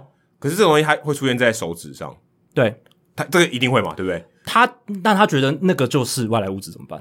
呃，可是外来物质应该会存在于其他地方上，对吧？因为他他如果今天只有手指上有黏黏的东西，先不管是什么，它是任何东西都有可能。如果今天它是汗水跟滑石粉，它基本上只会出现在手指上，对吧？那有可能在他脖子上，他会去摸嘛？汗水跟应该不会，应该汗水跟紫花粉在球帽上面结合了，他们他们手都会去摸啊，手一定会去摸其他地方，对不对？那他皮带上也有那个东西，对不对？然后被误解怎么办？我觉得这是很有可能的，因为它都会是黏黏的嘛。照理来说，好，你所以你的意思是说，汗水加滑石粉，嗯。有可能被判对被被误判成外来物质，伪伪外来物质，对伪阳性伪阴性，因为你从那个鲍尔他的实验就知道，他其实是真的粘性蛮高的。如果你他那个他那个单纯只有用碳水跟滑石粉嘛，他他讲了，那应该用超多，应该是滑石粉一大大，而且而且这可能也不符合正常的使用的量嘛，正常他们要用外来物质使用的量，它太可能有点太黏，但这就是鲍尔他的论点就是。你这个界定的不够清楚的时候，问题就会发生。那有可能用什么化学的仪器，说很像快筛一样，对，我可以知道这是碳水跟滑石粉，这个应该可以，见识科学应该是做得到。但这个就是就要花很多时间嘛，然后你就要后续什么两个礼拜再追踪什么的。可是不行，他一定是当下的，对啊，一定要当下判决，这没办法当下你你裁判又没有什么事，所以我觉得他应该会比较比较从轻诶。这个东西从、嗯、就是你要非常确定这个是外来物质。如果没法非常确定，他应该不敢抓。对啊，所以现在看起来裁判、球员都有点难为，大家都会有点怕怕的说，到底要怎么样？那裁判执法上可能会也会觉得说，哎，可是这看起来真的有点黏诶。但是我如果太大动作把他驱逐出场，会不会又怎么样？那如果他转速要增加，对啊，就是会有这样子的感觉。那我自己觉得啦，这些问题呢，其实有一个很好的解决办法，就是你就是全部都进，然后。我把球变得黏就好了，因为日本职棒不就是这样嘛？他们球就是比较黏嘛。你从球下手啊，你球全部统一规格，就是送到球场之后，每个球场都有一个，就是包尔论点，他就说每个球场都安置一台，就是加什么粘性物质的那机器，就跟我们刚刚讲的一样啊，就提供一罐 Spider Tack 放在那里。假设我今天承认说，你就给你用官方粘性物质放在那边，你要用不用随便你，这也 OK 啊。但 Spider Tack 就不行嘛？没有啊，这个外来物质是可以白名单的啊。这个我觉得 OK，欸，白名单就像汉一对白名单，可是白名单就会就会就是这个问题还是会存在，就是作弊的问题，而且很难界定的问题不然你。你你只要你只要设定的规则，它就是符合规则，就没有公平跟。但你怎么分辨 Spider Tag 跟防晒乳？那就是你要自己做得到。就像我们刚才就回到刚所以这就实际执法上不行嘛？我觉得不会到到不行诶、欸，只是很难的，很难呐、啊，对啊。就是你如果今天可以快筛说哦，我一一一抹就知道这东西什么，就是这东西有没有汗，对，或者这个东西是判加滑石粉，因为哦不是，这是松胶哦，那就是重。所以现在实际执行上的问题就没有这种快筛的方式，所以我才会觉得你直接，可是我你直接从球下手就好了，你就是把球变成统一规格，那那不是这些问题就都解决了吗？对不对？如果球大家都满意说，说哦好，这个我握起来 OK OK，我投变化球 OK，直球 OK，然后就是跟球员工会合作嘛，我们去试验好多种把球增加粘性的方式，那我们最后讨论出一个好，这个球是大家都大家可以接受的。那这样不就好了吗？那土已经有了、啊。鲍尔里面就讲说，他他他他就说那个土已经过时，因为土干掉之后，它会变颗粒状，然后就变更滑，就是变很 dusty 他。他他说 dusty，但我觉得这个就，我觉得你要么就是给大家用，你改那个球，我觉得很难。还好吧，现在大联盟拥有制作用球的公司，我他不，我觉得大联盟不会采取这种这种措施，因为他本来球的他球问题已经够多，他不想要再把问题放在球上面了。这个是只要他们勇敢面对。因为我觉得，如果是我，我比较支持说，你就只界定一个白名单，你要用什么外来物质，只要我觉得 OK 的，你可以用，就像口水，你可以用。但这就问题就回到我们刚才讲的那个，就是怎么界定口水、防晒乳。没有没有没有，就我今天我就摆一罐，我就跟滑石粉，我就提供给你滑石粉另外一包或另外一罐，你想要用什么，就是放在那边。A 罐就是我我认可的。对啊，可是还是会有人用其他的物质吧，Spider Tag 什么的。那现在问题就是 Spider Tag 就是太黏，然后大联盟觉得是就是额外的增加了投手的竞争优势，所以他们才要进这些东西。那你如果又合法了一个嗯，让投手会占优势的东西，那不是整个就本末倒置了？对啊，那跟你刚刚说换用球一样啊，你只是把这个球变得，因为你如果放在球上面，代表没有选择，所有人都要承担。对，那如果今天我说我让你有选择，你可以用，你也可以不用，那我觉得比较好。嗯。但是现在止滑粉就是这个状态嘛？对对对，是止滑粉，对啊。然后每个人的汗可能粘度也不同，所以这个东西就是你本来的基因的优势。嗯这个这个我觉得没有办法。但日本职棒就这样做，他们好像也没有什么外来物质的问题。当然有可能是没有被抓到，对，搞搞不好搞不好很多人用啊。我是觉得至少我听大联盟球员他们觉得说，日本的球摸起来是就跟大联盟球差很多，嗯，然后是控控制力可能稍微好一点这样子。那我觉得是可以试试看啦，我觉得这是一个想法，可以去试试看。如果你今天外来物质这边一直搞不定的话，或者是意见很多的时候，换个想法试试看，搞不好有有一个新的出路。我是觉得大联盟不会想把焦点再放在球上了，他们一直在闪。对对，这个对他讲太难去面对了，太太难了。他已经他本身球的品质他就已经很难去顾到很让人家觉得很公平了，不管打者或投手，投打失衡的问题。你今天再把脑筋动在球上，我觉得他他自找苦吃，他会招架不住啊，有点没办法处理，更更更招架不住。的确是一个合理的想法，不过我就要考量大联盟目前面对用球的这个脉络、这个态度，我觉得很很难。然后关于鲍尔那个就是粘性物质认定的议题呢，其实 Casey Mize 的事件是怎么样？就是他六月十五号对皇家比赛里面，他换局的时候就被裁判 John Tompin 要求要换手套。那 John Tompin 的理由是，Casey Mize 的手套上有一些部位颜色比较浅，嗯，就要求他换手套，嗯，那 Casey Mize 他这个为此就非常不爽，因为他因为这件事，他要跟队友借手套才能继续比赛。后来他是这个比赛的投球内容也还算 OK，就是没有受太大的影响，六点二局掉三分还不错。但他赛后记者会他就非常的生气，然后骂了非常多次脏话，然后。他坚定的说，他没有用任何外来物质。那手套会变色，只是因为被太阳晒，就是很常见嘛。手套晒久了一定会就是掉漆，然后或者是颜色变浅，这很常见。那它可能只是一部分的掉的比较严重。那这个时候呢，就大家就觉得说，哎、就是严格执法之后，可能会造成一种冤狱或者这种被误会的一个情况。而且有时候你可能只是有嫌疑，你没有被证实有错，可是。这个标签会跟着你一辈子，就像有些被影射有使用禁药的球员，他根本没有被实际的证据抓到，嗯、但这个标签就跟着他一辈子。台湾的假球案一样的意思。有些球员他没有被起诉，可是他永远在 WBL 职棒，嗯、对、啊？所以 Casey Mize 他的这个忧虑，我是觉得有道理啦。只是我是不知道说 正式执法之后，是不是真的会因为这个颜色的关系？会，我因为我在现场看过。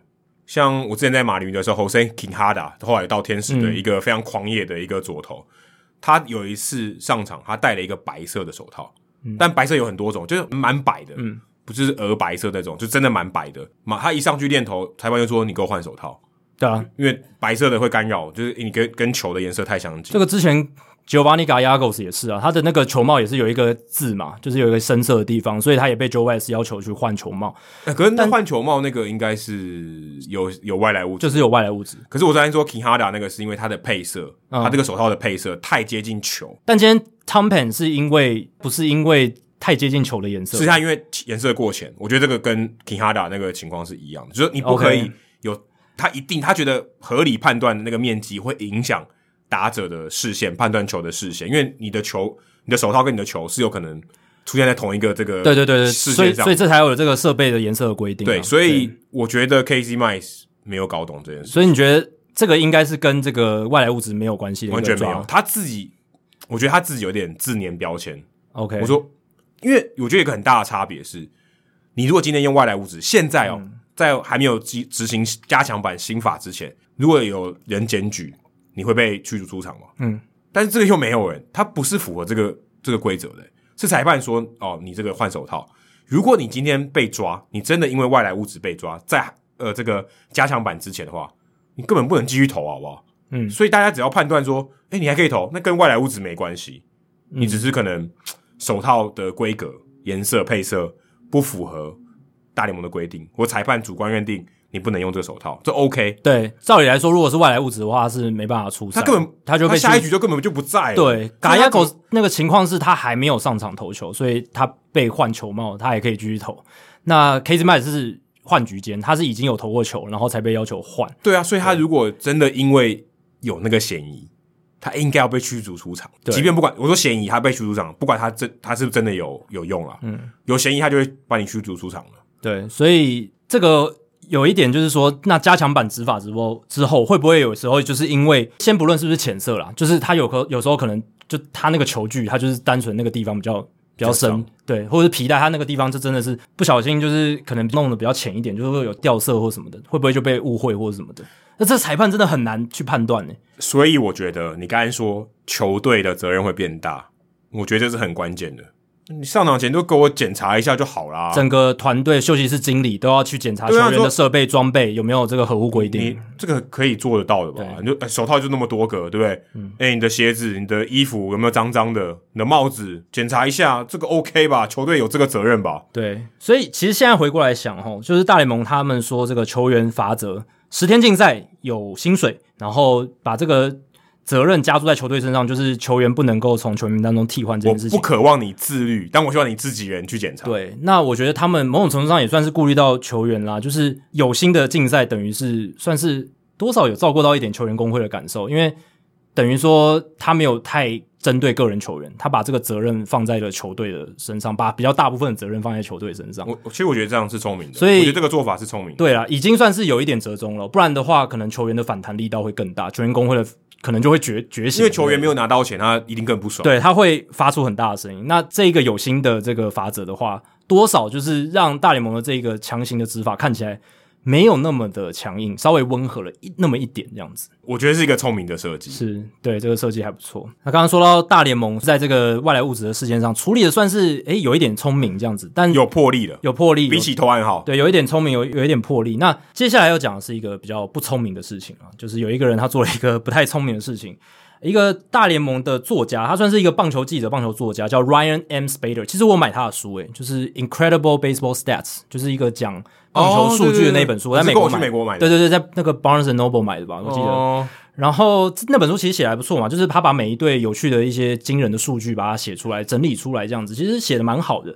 那这个 Spader 先生，他其实也上过 MLB Network，然后也也也有在什么的 Sporting News 啦，什么 NBC Sports 写专栏什么，就是大联盟专家啦。对对，他其实而且他的推文有时候分享一些有趣的数据，是真的还蛮不错的。但是他在六月十七号发出了一则贴文，他说、哦、不是一则，呃，更正一下，是一串一串。对，他先发出一则贴文说，接下来我要讲的事情呢，嗯、其实有很多球员都跟我这个和认可过，或者说有验证过。他他，我觉得他是想要过端午节，想要一一拉拉出一串粽子啊，就是。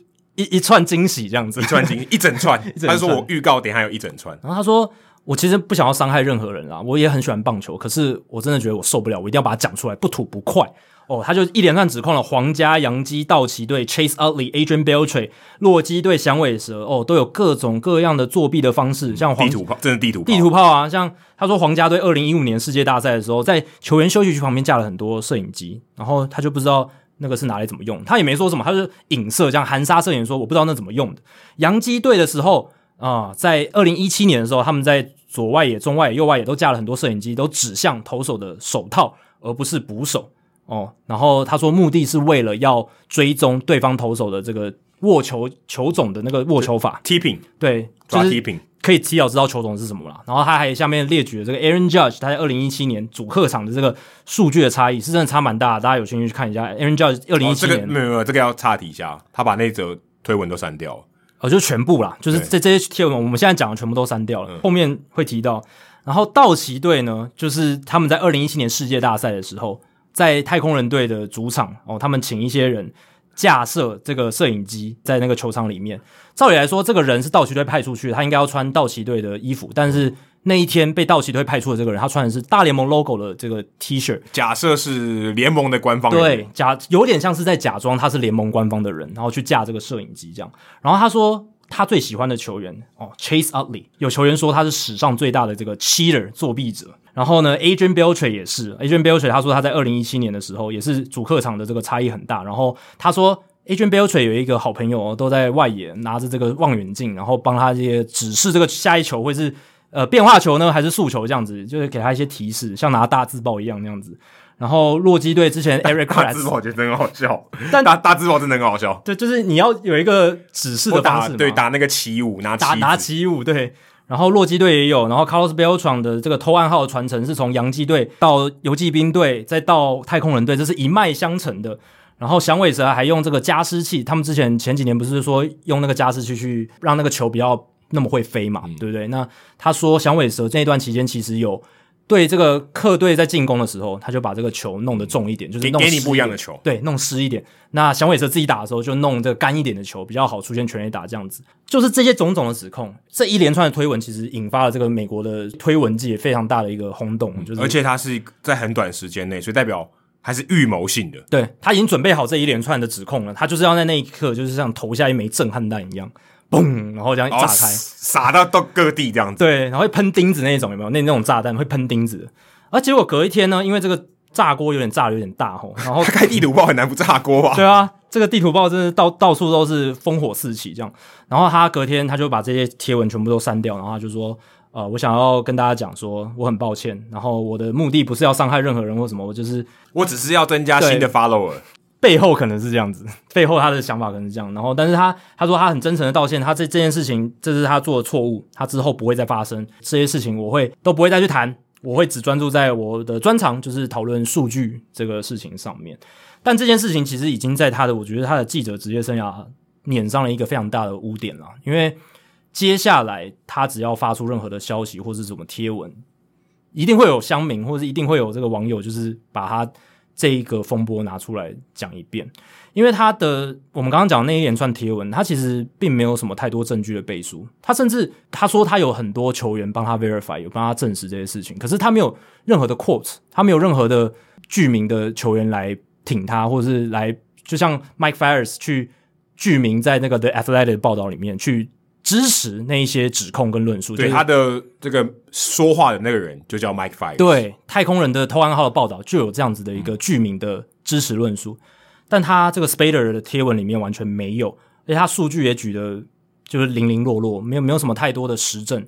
你拿主客场三维跟我说他在主场打的比较好是有作弊，这你可以拿出一百多个。可能更多球员都是这样子的数据，就说啊，我今天我国文考试考得很烂，我数学考得比较好，你数学有作弊之类的，这什么什么逻辑啊，对不对？对，就这完全不对啊！就而且主科长说真的也是有差异啊，只是说大部分可能觉得长期来看比较没有，可是你说短期内是有可能有差异的啊。对啊，而且他搞不好就是习惯那个球场的环境，对，这就打得比较好，习惯一定会有一点加分，就是说加多少，长期下来搞不好没有差，只是你可能短期内也许会有点差别。就是它是一个没有具体证据的指控。那我们目前能够信任的就是大联盟官方调查。那大联盟官方在一九到二零年，他们那时候进行的调查，就是证实太空人嘛，红袜队也有做偷暗号嘛，这都是有证实的。可是其他基本上，我们就是现在，我们以我们现在能够所掌握的证据，我们就是相信大联盟。那大联盟就是提出说，其他的球队是没有足够的证据证明说他们有作弊。当然，我们之前常在节目上讲说，其实偷暗号这件事情，一七一八年的时候，其实很多球队都在做，只是做的程度不一样，基本上跟外来物质蛮类似的。对，可是你有没有被抓到而已。对，可是你在开地图炮的时候，你要有证据拿出来嘛？呃，要不然我们讲 smoking gun，对啊，你要有那种最正确凿的证据说。我就放在那，你也没什么好讲的。对，你这个有点像不是 smoking gun，smoking gun 是说这个枪还是有冒烟嘛，代表说是这把枪。你已经抓到那个证据。我现在只是在路边捡一个子弹，就说是这个。对，不然你就不能这样讲，因为他他的讲法就是好像他已经拿到很多实证，好像、欸、这个子弹是对刚刚杀人就是那个人打，就是那个人就是那麦克，就是麦克，他就是杀人凶手，他是讲法是这样。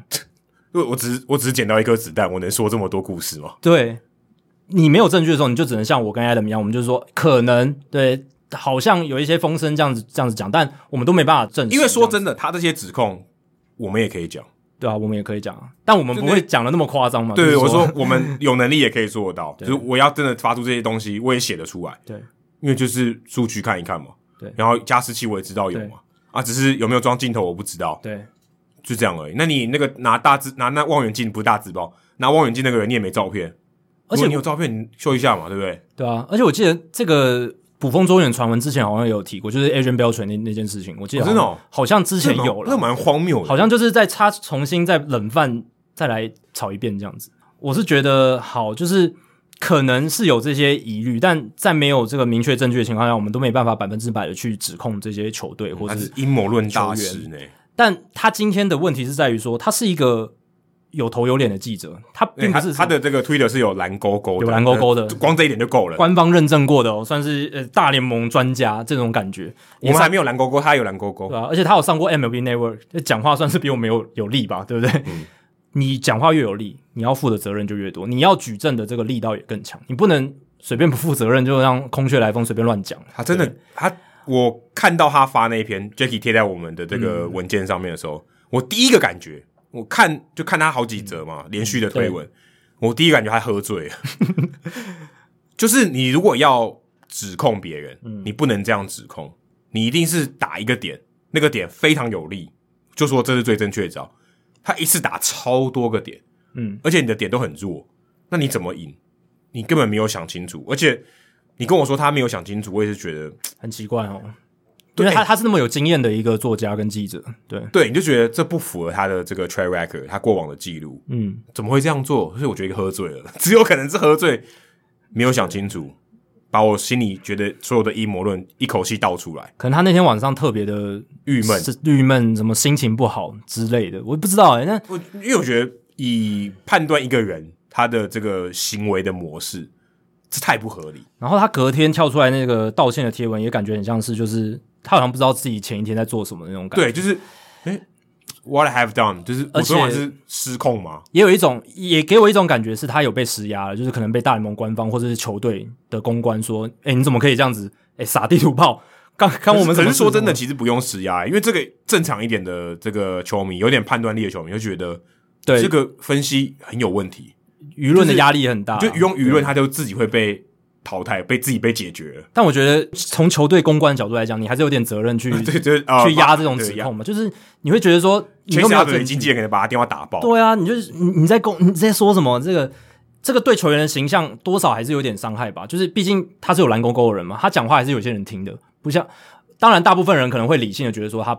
不是正确的一个评论，嗯，但没有，我觉得大部分人可能会阴谋，相信阴谋论的人还蛮多的，对，就会有一些人会相信阴谋论啊，就会觉得说，其实我去第一时间看的时候，蛮多人转推的啊，这是蛮多人转推，会炸锅的原因也是因为很多人转推，当然有一部分人是想嘲笑他，但有一部分人是认真严肃的看待他的阴谋论，对，有些人就觉得，对，像我们就是属于 What the hell，对，这是在搞笑，你在你在攻什么？对，就是类似这样的感觉，但我是觉得说，好，今天。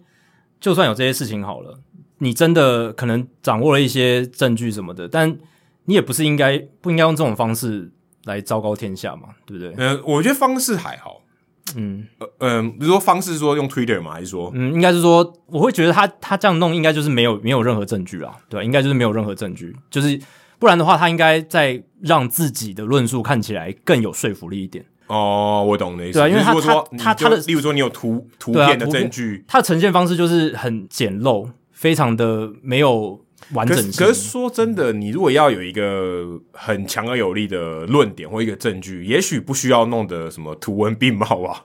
对啦，可是怎么讲，就是至少要有一个比较完整的论述吧。我自己觉得，对啊。我看的点就是他一次想要打太多人，这个一看就是有心虚。嗯，谁会一次爆那么多料？就感觉不像是他平常会做的事情。你要爆就爆一个，看他的推文的样子，你要爆就爆一个，然后你觉得这个很准，嗯、这个很我信心指数很高。对啊，你一次爆那么多，信心又不会加起来。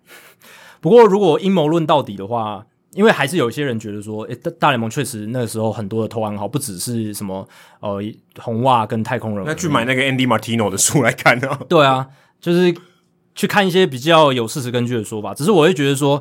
嗯，大联盟对于这个偷暗号的事情，他们也有种就是想要把这个作弊仔的标签就贴在太空人跟红袜身上之后，就赶快想要让这件事件风波赶快过去。啊、对，合理合理。以公关的角度来讲，这样这样的想法，他们就是在做这件事情啦。嗯、所以他们当然也不希望在任何的关于这些事情的含沙射影的东西出现。像之前 Eric Kratz 他不是也有跳出来讲洛基队的事情嘛？那后来也没有什么后续。其实说真的。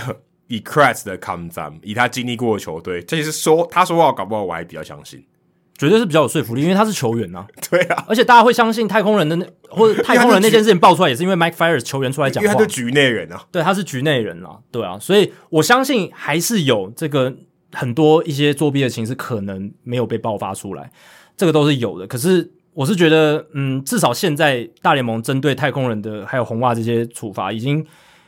有一些足够的贺阻效果了吧？现在至少我们看在眼里，好像没有太多这个偷暗号的事情发生了。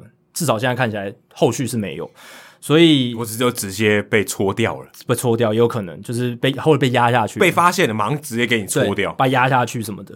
但至少说，我是觉得这些事情尽量风波都能赶快过去，因为。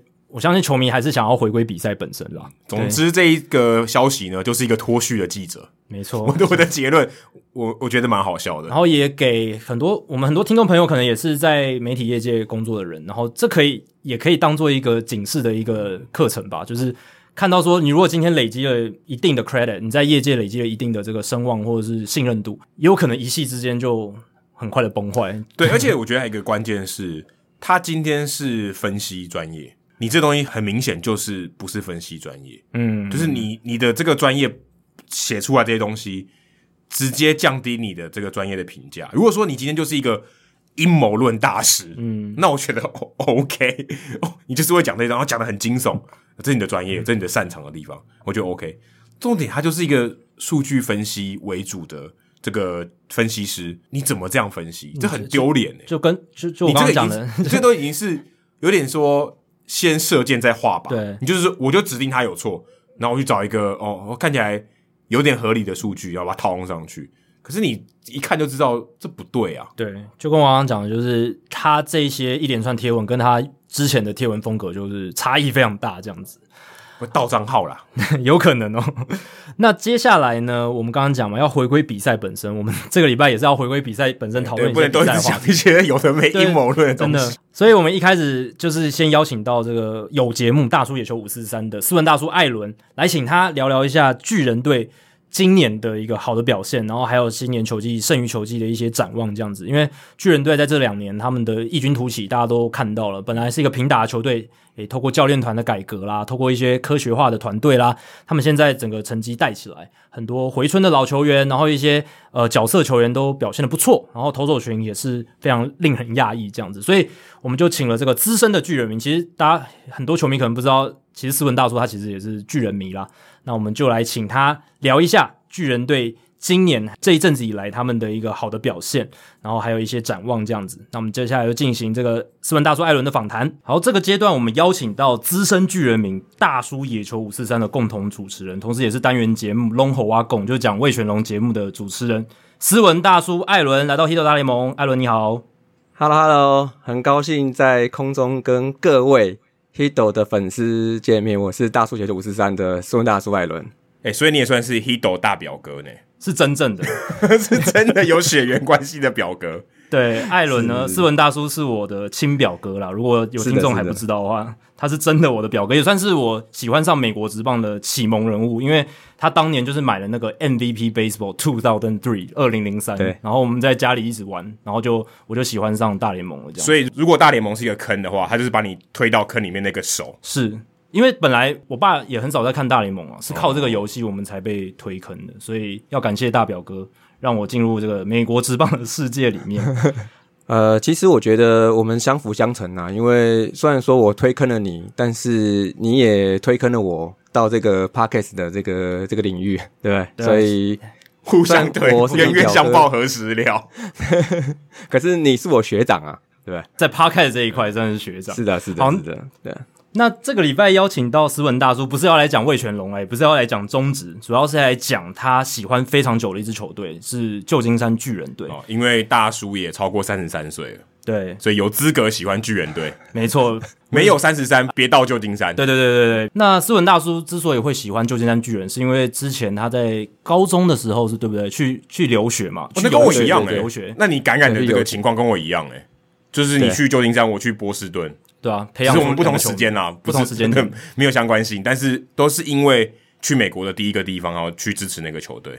对啊，对啊，对啊，对啊，没有，就是我当时是其实蛮巧的，就是因为那个 Host Family 的爸妈他们就是看我说我喜欢运动跟棒球，所以他们就选的我进他们家这样。那其实是住在比较靠近 Sacramento 吧，但是他们还是会。想办法带我去，就是看比赛这样子。哦，蛮幸运的，就是被一个喜欢运动的家庭选中。对，是人家挑他啊。对，是人家挑他，人家选秀他。对对对。所以你在写自己的字迹的时候也很重要，就是给我们一个 lesson 这样子。好，所以从九零年代末期就已经喜欢上这个巨人队，然后一直到现在已经二十几年了。哦，算是开心的巨人迷呢。对啊，巨人队在这段期间应该算是很幸福的，嗯、在二十一世纪的战绩还算不错啊，有拿下三座总冠军。但是呢，其实这几年最近五六年，其实巨人迷不是很好过，尤其是从二零一五开始到二零一九哦，这段期间其实。巨人的战绩一直不是很好，而且平打的状况很严重。那今年季前的时候，其实 FanGraphs 给巨人队的季后赛的几率也很差，只有百分之五点七。那还不错诶，还有二十分之一的机会。但是、哦、这是打进季后赛季后赛而已诶，第二张外卡的几率对不对？都这么低，而且分区冠军率只有百分之零点二。因为今年国联西区有教士跟道奇这两个强权嘛。而且我记得我们在我们一个 Line 的群组，就是我跟斯文大叔他们有个 Line 的群组。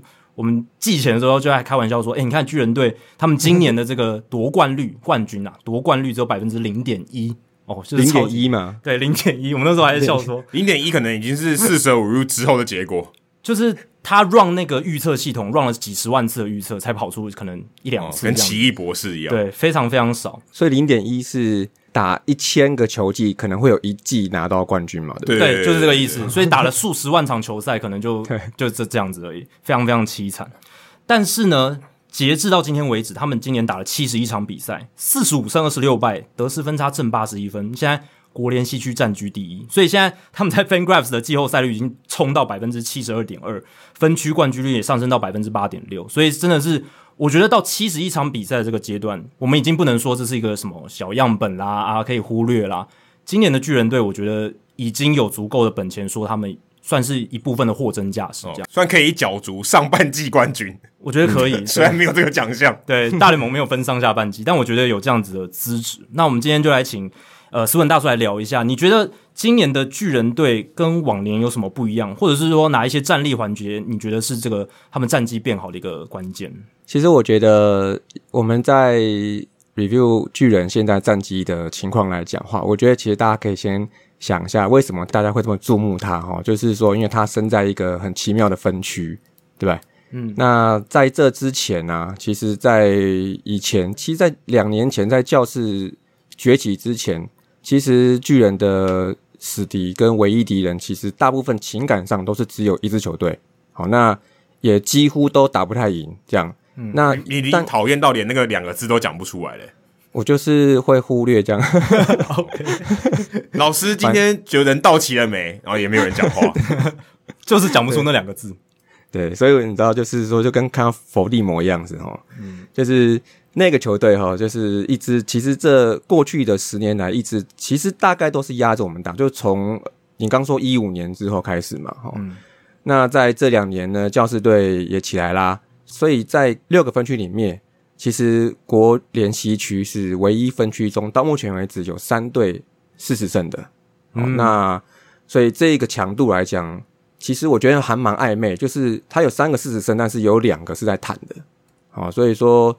在以这个分区里面，其实你要在这个分区脱颖而出来讲，我觉得关键可能不不一定是在于说跟两个强的打得怎么样，反而是要你要跟那两个弱的要打得尽量要打得好，嗯，哦，那在这个分区比较有可能会出得来。这样，那战绩好呢？我觉得就算是没有拿分区冠军啊，其实也是有很大的机会可以去卡那个外卡的位置嘛。但是我想说，弄得简单一点。我我想说，敌人就是只有简单的，只有好啦，就只有道奇跟教士好了。嗯、那只要呢，你能跟这两队打的不要打的太差，不要说什么一两胜，然后七八败这样子。嗯、我说下半球季哈，嗯，那这个战绩的 base 就不会太差。好，那而且现在分区对战战绩其实也还是不错啦，到目前为止都还不错哈。那他也是在全联盟里面，好是对。分区球队是打得最好的巨人队，嗯，好，那所以我是觉得算是有点水分，这个分这个战绩算是有点水分哈，所以说，但是还是到目前是是可以维持不错的态势的原因之一啦。也是因为说，就是因为有两队在谈，所以我觉得面对你面对坦队的时候，你就更不能大意了。这个精髓就是在我们常常讲的，就是我们在中职那边常讲的，就是在于说你就不要输，好，就是如果说人家吃得下来，但你吃不下来，那你战绩的变数就来了。啊，像上礼拜就干得不错嘛，就是。参与那个蛇蛇的客场连败的历程，对。对。对对对，所以他们哎、欸，他们破纪录是对巨人的时候吗？对。对对对，没错嘛，客场连败记录没错是对。对啊，而且第二场好像本来差点要输了，好像从零比七开始逆转嘛，然后然后后面就碾压嘛，所以总之蛇蛇是辛苦了，这样。真的。对啊，呃，以上是说在这个分区里面大概的一个我的想法啦。那今年巨人队其实我觉得很大的一个亮点在于他们的投手群啊，因为其实季前大家看不到这一些投手竟然能够投的这么好，已经快要投出赛扬奖等级了。哦、Kevin Gausman 应该已经，嗯、如果今天有人没有投赛扬奖的票给他，应该已经他是票应该被篡改了，嗯，应该会有他至少可以拿到几张第一名选票。而且像哦耶，嗯，第一名可能有点难，第二名因为 DeGrom 太强，对对对对，嗯、但是像 Anthony DeSclafani 这种第二配角，诶、欸，也都投的很好。然后 Johnny Cueto 你会觉得他三十五岁已经玩完了，其实没有，他还能吃局数。所以就是一整连串的这些投手，加上他们牛棚其实也表现不错，造成了现在巨人队其实常常可以压低对手的失分。你怎么看今年这个投手群的一种算是大要进？其实我觉得投手其实没有什么太大的突破。我看来了，嗯、我觉得因为跟打击比起来，它的那个差异没有那么大，而且现在轮子里面基本上完全是没有自己养起来的。好，那我本身是没什么感情的，因为我是比较重重情感面了。嗯、但是拼拼凑凑也是一门很重要的功夫哦。好，那你能用这样子的薪资去堆出这样子的先发群的成绩，我认为其实是很 OK 的。好，那再细看的话，整个投手的阵容里面，其实主要就是刚你刚讲那一个人的崛起。Kevin Gausman 嘛，嗯，那他那一颗类似只差变速球吗？嗯、还是差子变速球都可以的变化？嗯，对吧、啊？他这颗球其实让他在这两年的数据的确是漂亮啊，三振率提高很多哈。那被打劫率一成五七，今年哦，然后 WHIP 零点七七，这几项主要传统数据大致上都是国联前三等级的。嗯、那基本上就是只输给那一个人，Jacob deGrom。嗯，所以说，但最近呢、啊，虽然是也有人。侧拍到疑似使用外来物质，好像是哈，嗯、就是他手指在手套上面捏捏摸摸的嘛，然后在抓球。但是 anyway 啦，其实不管有没有，我觉得只能说是还好有他哈。不过他也花了八个球季，投了将近一千局才找到这个新的自我。我我可以说他是大器晚成吗？我找到对的使用说明书，刚好他的投手教练、啊、或是这个巨人队的球团给他一个正确的指示，那对有可能他在精英队。嗯，这个说明书好像就是少写了什么东西，没有发挥他最大的潜力。对，Jake Arrieta 也是一个例子。本来对啊，卡特球没有在用，而且都是精英队。对啊，Yastrzemski，Mike Yastrzemski 也是从精英队被算被丢掉的。对对对，就离开精英队，就在巨人队找到一一片天。对对，所以我觉得可能是某个任督二脉打通了。对啊，而且我觉得也蛮缘分吧，就是他去年他接受那个合格报价嘛，嗯，对不对？所以说。他是在二零年的时候来巨人，那是因为六十场的赛季，可能他觉得可能不足以让他，而且他去年投的也算是 OK，嗯，但是可能不足以让他对让他有争得下一份大合约的机会，所以他再留一年嘛，就是这一年嘛，所以今年是合约一年嘛，对，所以说我觉得还好有他，那到现在为止，我觉得也都还不错了。像、嗯、我觉得昨天又赢了嘛，昨天又赢了，对啊，所以我觉得。这是个人啊，哈，就是这，我觉得是比较大的亮点。那团队看起来啊，其实其实看一看国西三强的投手数据都算还不错。那大部分的数据，这三队哦都是在国联国联哦前五这个 pool 里面。那巨人团队防御率三点三四哦，都是到昨天为止哈，三点三四，然后 WHIP 一点一二，跟被打击率，我大致看这些啦，都是在前五哦。嗯，然后但是有几个数据也是有有些进步，就是像一个我看到一个 BB 九美酒局的保送数嘛，嗯，去年呢三点六五美酒局投三点六五个保送，然后今年进步到二点六五，国联第一哦，很多，所以我觉得进步超大，进步百分之三十三以上，对，好像大家控球都进步了，好像都吃了仙丹还是怎么样？嗯，不过这是整个队形来说，先发部分就 Gausman 嘛，然后跟 Discofani 嘛，跟 Wood 嘛。这三只到目前为止其实都 OK 啦，虽然近期有一些下滑，像 S Wood 好像今天输了嘛，嗯，但进入到六月之后，它也是开始有点走低啊，状况有点走低。不过整体来讲，这三只还是顶得住啊，至少在上半季的部分啊。那几项数据来看的话，好，那以先发阵容来看，我抓几个数据来讲呢，就是防御率三点一六，然后 WHIP 一点零九，跟被打击率两成二二哦，其实都是在国联。要不前五，要不前三，其实都是很前段的位置。但是我觉得呢，巨人的精华所在还是在于后援啊，就是在一零年的前期也是一直在证明嘛。嗯，牛棚是季赛或甚至季后赛你要能走得远的关键之一嘛。哈、嗯，对。那所以我一直都觉得巨人其实不管是养牛棚啊，还或是买牛棚，其实都不会是太大的问题。那个眼光啊，跟操盘，其实我觉得都没有太大的问题。不过，像我今年是有点发现，就是说，好像胜利组跟落后组的分界没有那么明显。像除了 Tyler Rogers 嘛，跟 Jake McGee，其他人好像都是状况好的话就去守城，那好像没有一定要非要谁。好，那至于介绍来讲的话，我我认为是牛棚就不用太深入的个人介绍，因为牛棚本来就走一个团体形象嘛，哈、嗯，没有个人啊。嗯。不过我还是觉得有一个还不错，但虽然他今年也是。也是还好，就是 Jarlin Garcia，嗯，就就还不错啊。没有，他从马林鱼过来这两年，其实都投的还不错。那被打击率从两成多到过来巨人后，哦，现在是一成八左右。然后 K 九都破九了，所以但是你讲出来这个人名，可能很多人就问说，Who 谁？哦，这个我知道，因为我在跟马林鱼的时候，他算蛮蛮重要的一个牛棚角色，因为他火球男嘛，他球速非常快。他有一阵子也是被马林鱼当做先发投手，但不过投的不好，后来就是专门就是救援了。对啊，你看讲到卡西亚，可能可能大家有人会说，哎，这是哪位？这是哪位？就但我不是说像像佩德马丁尼斯碰到卡西亚这样子，他都不认识这样。这哦，对对，就是我的意思说，巨人来讲的话，牛棚真的就是走一个团队战力，其实没有什么。明星呐、啊，那过往买明星的经验也都不是很，不是这么这么的美好的回忆啦。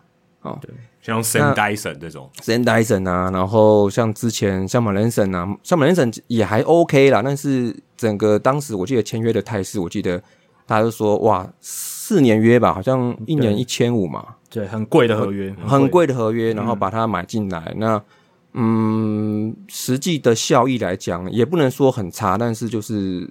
没有到达大家想要的这个预期，这样子。嗯、对，我觉得牛棚里面、嗯、Tyler Rogers，我觉得是最最让我感觉惊奇，因为他潜水艇投手嘛，是全大联盟出手点最低的投手，最低的。然后他也没有什么三振率，球速也超慢，但是他就是有办法解决打者。今年到现在为止，防御率还是不到二，对，还是一点多。而且像之前好像有有人拍照，就是说他的秘密武器是在什么？在于一双白色的球鞋。然后他出手的时候，他的那个出手点跟球鞋呵 呵就很接近，重叠这样。人家禁止手套不能用白色的，诶但是球鞋没人管，球鞋不能不能黑色，对不对？呃，之前好像是禁止白色，可能好像就是后来开放，哦，就是最近几年松绑。那也只有他有影响，只有他的出手点跟鞋子这么近，对，其他不会影响到。对啊，不过我觉得他算还不错，因为他的崛起时间其实还蛮快的，我记得、嗯、一两年吧，对，哦、一两年就是在巨人的球队里面，在巨人的投手阵里面就可以有一个算是稳定的位置。我觉得他的起来的这个速度还蛮快的，我觉得这样子其实还不错，欸、我蛮喜欢他的啦。我看到一个数据哦，他在 Baseball Savant 上面，Tyler Rogers 他的被 barrel 球的比例是全联盟基本上是前面百分之一的，他是百分之百，嗯、等于他几乎赢过所有的人。你要从他手中打出 barrel 非常的困难，就是最好的击球了 barrel。那这个就代表说他最大的能力就是让人家打不好，这很重要。对，就是打不好，然后滚地球。或者是那种 pop up，就那种软弱软弱高飞球那种冲天炮。对对，而且像他这种类型的投手，比如说你去扛 closer 或是扛 setup man 的话，其实在于说巨人这个球场来讲话，他不一定要追求说要完全压制，用三振压制对方。对，他只要能让他打不好，其实守备因素跟球场因素就能帮他解决很多问题啊。嗯，那刚才其实斯文大叔已经提到说，其实投手不是令他最讶异的部分，其实也没错啦，因为巨人队的打击才是这两年就算是他们进步真正的最大最大的关键。投手可能是一个，但是打击这一环才是真正的贡献来源。因为打击的料基本上没变，投手有高斯本是算新的嘛，至少这两年算新的。对对，现在巨人队现在 Brandon 兄弟，Brandon Crawford、Brandon Bell，他们当然不是真的兄弟，但是都叫 Brandon。诶，都还留在队上，都已经三十三、三十四岁了。然后 Buster Posey 也还在今年回来。然后 Mike Yastrzemski 也算是一个老新秀，今年已经三十岁了。他当然已经脱离那个新秀的身份，可是他今年已经三十岁，他在大联盟打了两三年而已，所以算是原班人马。可是这两年，从二零二零年开始，他们打出非常好的成绩。那当然有一些报道也有写说，诶，巨人队他们的教练特别多，他们有好像十八个教练，嗯、然后好像有什么，这还有特别多的哦，对，特别多，他们好像就是球员说什么休息室特别大，可以容纳更多的教练，有可能他们可能装潢特别澎湃这样，然后巨人球员就说，诶，这些教练其实可以做很多一对一克制化的一些菜单设计啦，训练方式，这个可能是原因之一，当然，但是你说像 Buster Posey 啊，Evan Longoria 啊，或者是 Brandon Bell 这些老经验的球员。他们也能够打出回春的成绩，哦，还有 Brandon Crawford，Brandon Crawford，他最近才刚打破巨人队史这个游击手出赛的记录嘛，所以是嗯，可以说是巨人队史数一数二的游击手了。那这些老将的回春，更是让人觉得很惊喜嘛，真的是 out of nowhere，对啊，你自己斯文大叔，你自己看应该也觉得很开心吧？就是跟他们跟着跟这么久了哈，其实我看的是觉得是说，其实团队打击应该是近几年最好的一次吧。应该是，嗯，好，那我大概看了一下几项比较传统数据，到昨天为止哦，到六月十九号为止，好，我就看国联跟国西三强好了。巨人打击率也不过就两成三九嘛，好，嗯，然后国联第七，国西三强中第二嘛，然后 OPS 零点七五二，国联第二，国西三强中第一，哦，然后再来就是一个下飞了，全垒打有一百零一支，诶这个是国联第一耶，这个下飞真的是下飞下飞了啊！这对巨人来讲，巨人迷来讲实在太不寻常。因为主场要打全垒打，是真的相对比较难。而且巨人就是好几十十几年，就 Barry Bonds 离开之后，就再也没有什么三十轰的打者。然后搞不好 Brandon Crawford 今年有机会。对啊，对啊。所以你看，就是这个位置，国联第一，国西三强也是第一。那另外两位好朋友，像道奇八十七轰，教士八十轰，你看看巨人有炮吗？好像是没有，传统上的炮，定义上的炮好像没有。对，对，但是重点是它平均的分布啊，嗯，就是就就是除了说 Brandon Crawford 跟 Buster Posey 以外，其他的就是比较平均的都散布在其他的队友身上嘛。这个等一下来介绍好了，这样，嗯，那再就是他们制造打点三百二十四分，国联第三，国西三强中也是第二。他们在得点圈虽然打击率不过两成六，也不是最高的，最高是道奇啊。但是在德典圈里面，今年到此为到目前为止，他们打出三十轰全垒打，这个长打打得出来，这个 OPS 零点八二四是国联第一哦，所以也可以足以带得出他们现在得失分差加今天就挣八十一分的话，这个好像是国联第二，那这个相关性也是算是可以带得出来。我觉得主要像你们刚讲几个，像 Crawford 这个。算是回春组嘛，哈，就是其实我觉得你说他是国联数一数二游击手，认为其实是 OK 啦，因为像他打击率虽然跟今年来讲是跟往年是差不多，就两成五左右，他就是这样子啊。但是他今年的 OBS 有零点八四八，哎，这个是游击手第二，这个长打好像是有点像是喷出来的，嗯、为了合约要拼一下，哎，真的是喷出来，真的喷出来的、啊。那再来就是 Posey 嘛，再来这个这个就是我们的脸嘛，啊、哦，就是也希望说他能，因为他的长约好像也快到了嘛，所以说也希望说他能之后能继续是穿这套球衣啦。在去年休息一年之后，今年再度让我们看到在王朝那几年的他，好像又回来了。好、哦，今年初赛好像是打二休一嘛，然后不用去 cover 一垒嘛，没错，打二休一的一个 schedule。嗯哦，对，所以这样的调度反而我认为是对他产生了一个好的影响。那打击三维也就不要再多说，直接就三四五嘛。然后 OPS 零点九八三，这国联捕手这个位置第一名，而且跟第二名差很多。嗯，那再来就是第三个，我觉得蛮可惜的，就是 Evan Longoria 啊，可惜受伤了。就是受伤前他打了五十场比赛哦，你能想得到的各种数据都比去年肿了很多。像主要就 OPS 零点八九二，然后他的他的握值。直接零点五到一点八，三倍起跳，嗯，所以他们这三个，我觉得不知道是吃了什么东西，就全部都好像回到十年前这样的感觉。嗯，对啊，是真的是很厉害的一件事情啦。就是有很多专文也在讨论这件事情，就是他们这个并不是空穴来风的，并并并不是没有根据，他们是真的是教练团，然后球员也很买单，然后加上算是身体比较健康一点。当然，Longoria 要受伤，可是好像没有人在捧 Kepler 哦。对，就是好像没有人说，哎、欸、，Kepler 带的很好，因为他之前在费城人的经验不是太好哦，而且他们今天还真的就输给费城人。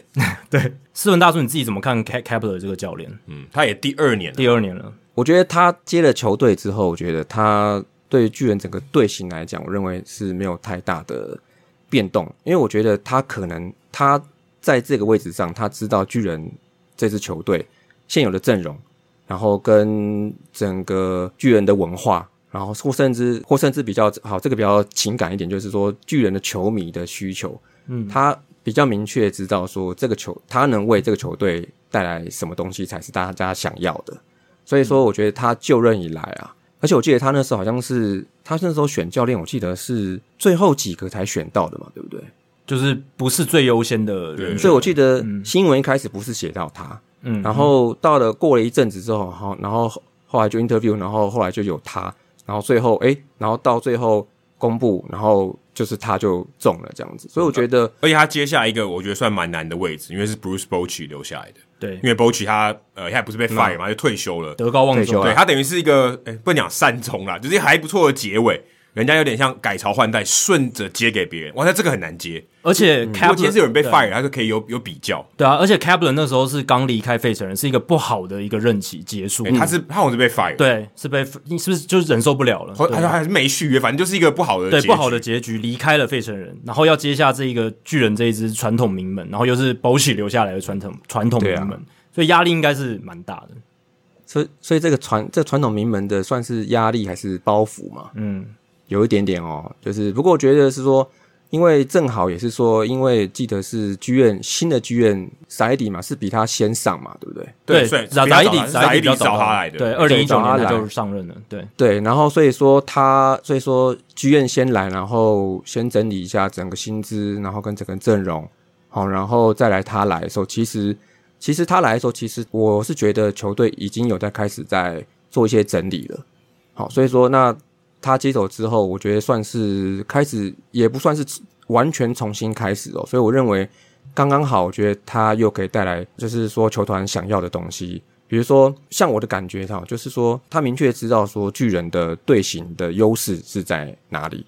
那我认为巨人从来就不是一个善于能碾压对手的队形啊，因为巨人比较适合的是折磨。对手跟自家球迷啊，就应该是后者比较多一点，就是比较会打，然后也很会把比赛打成小差距的比赛。好，那尤那尤其是打那种一分差比赛，那一分差代表什么？就是你一定就是投手跟打击，你某一项很强，或是两个都不错，你才能跟对手在比数上纠缠嘛。嗯、那我觉得 Kepler 在打，像今年我有看几场比赛，就是在就是比数很接近的时候，我认为他的。一些安排调度，我有点气不太得，但是我记得我当时看的感觉都是说，算是蛮得意的耶。就是虽然说总教练不一定是真正去去执行那个调度，但是我觉得他带的时候，就是在这些比赛里面都让我们觉得有巨人的风味在里面。所以我觉得这样子，其实那你白纸黑字看出来，在一分差比赛里面，我看巨人的有十三胜十败。虽然不是国联最好，但是以胜率上也是只输大都会十四胜十一败。那你另外你国西两个对手的差异出来了，道奇就八胜十三败，然后教士只只有八胜十一败。我觉得，我觉得 Kepler 就是他是一个蛮蛮背得动巨人这个传统，然后又可以善加利用。好，然后我觉得这个也是个特色啦，就是我觉得巨人那个球队哦，打击是偏弱，所以比较不会大幅领先，但是他投手的操盘是压得住的。好，所以我认为说，在我的感觉上，他在这方面来讲，我觉得他做的还不错，这样子啊。好，那展望接下来巨人队，斯文大叔，你觉得有没有什么东西需要补强？他们在交易大限之前要做什么？然后你觉得会不会真的就能打进季后赛，然后可以有好的一个结局？这个问题呢，其实想了蛮久哦。其实我觉得，其实坦白讲了哦，巨人来讲补强是整体上是不用太大的动作，嗯、我觉得啦哦。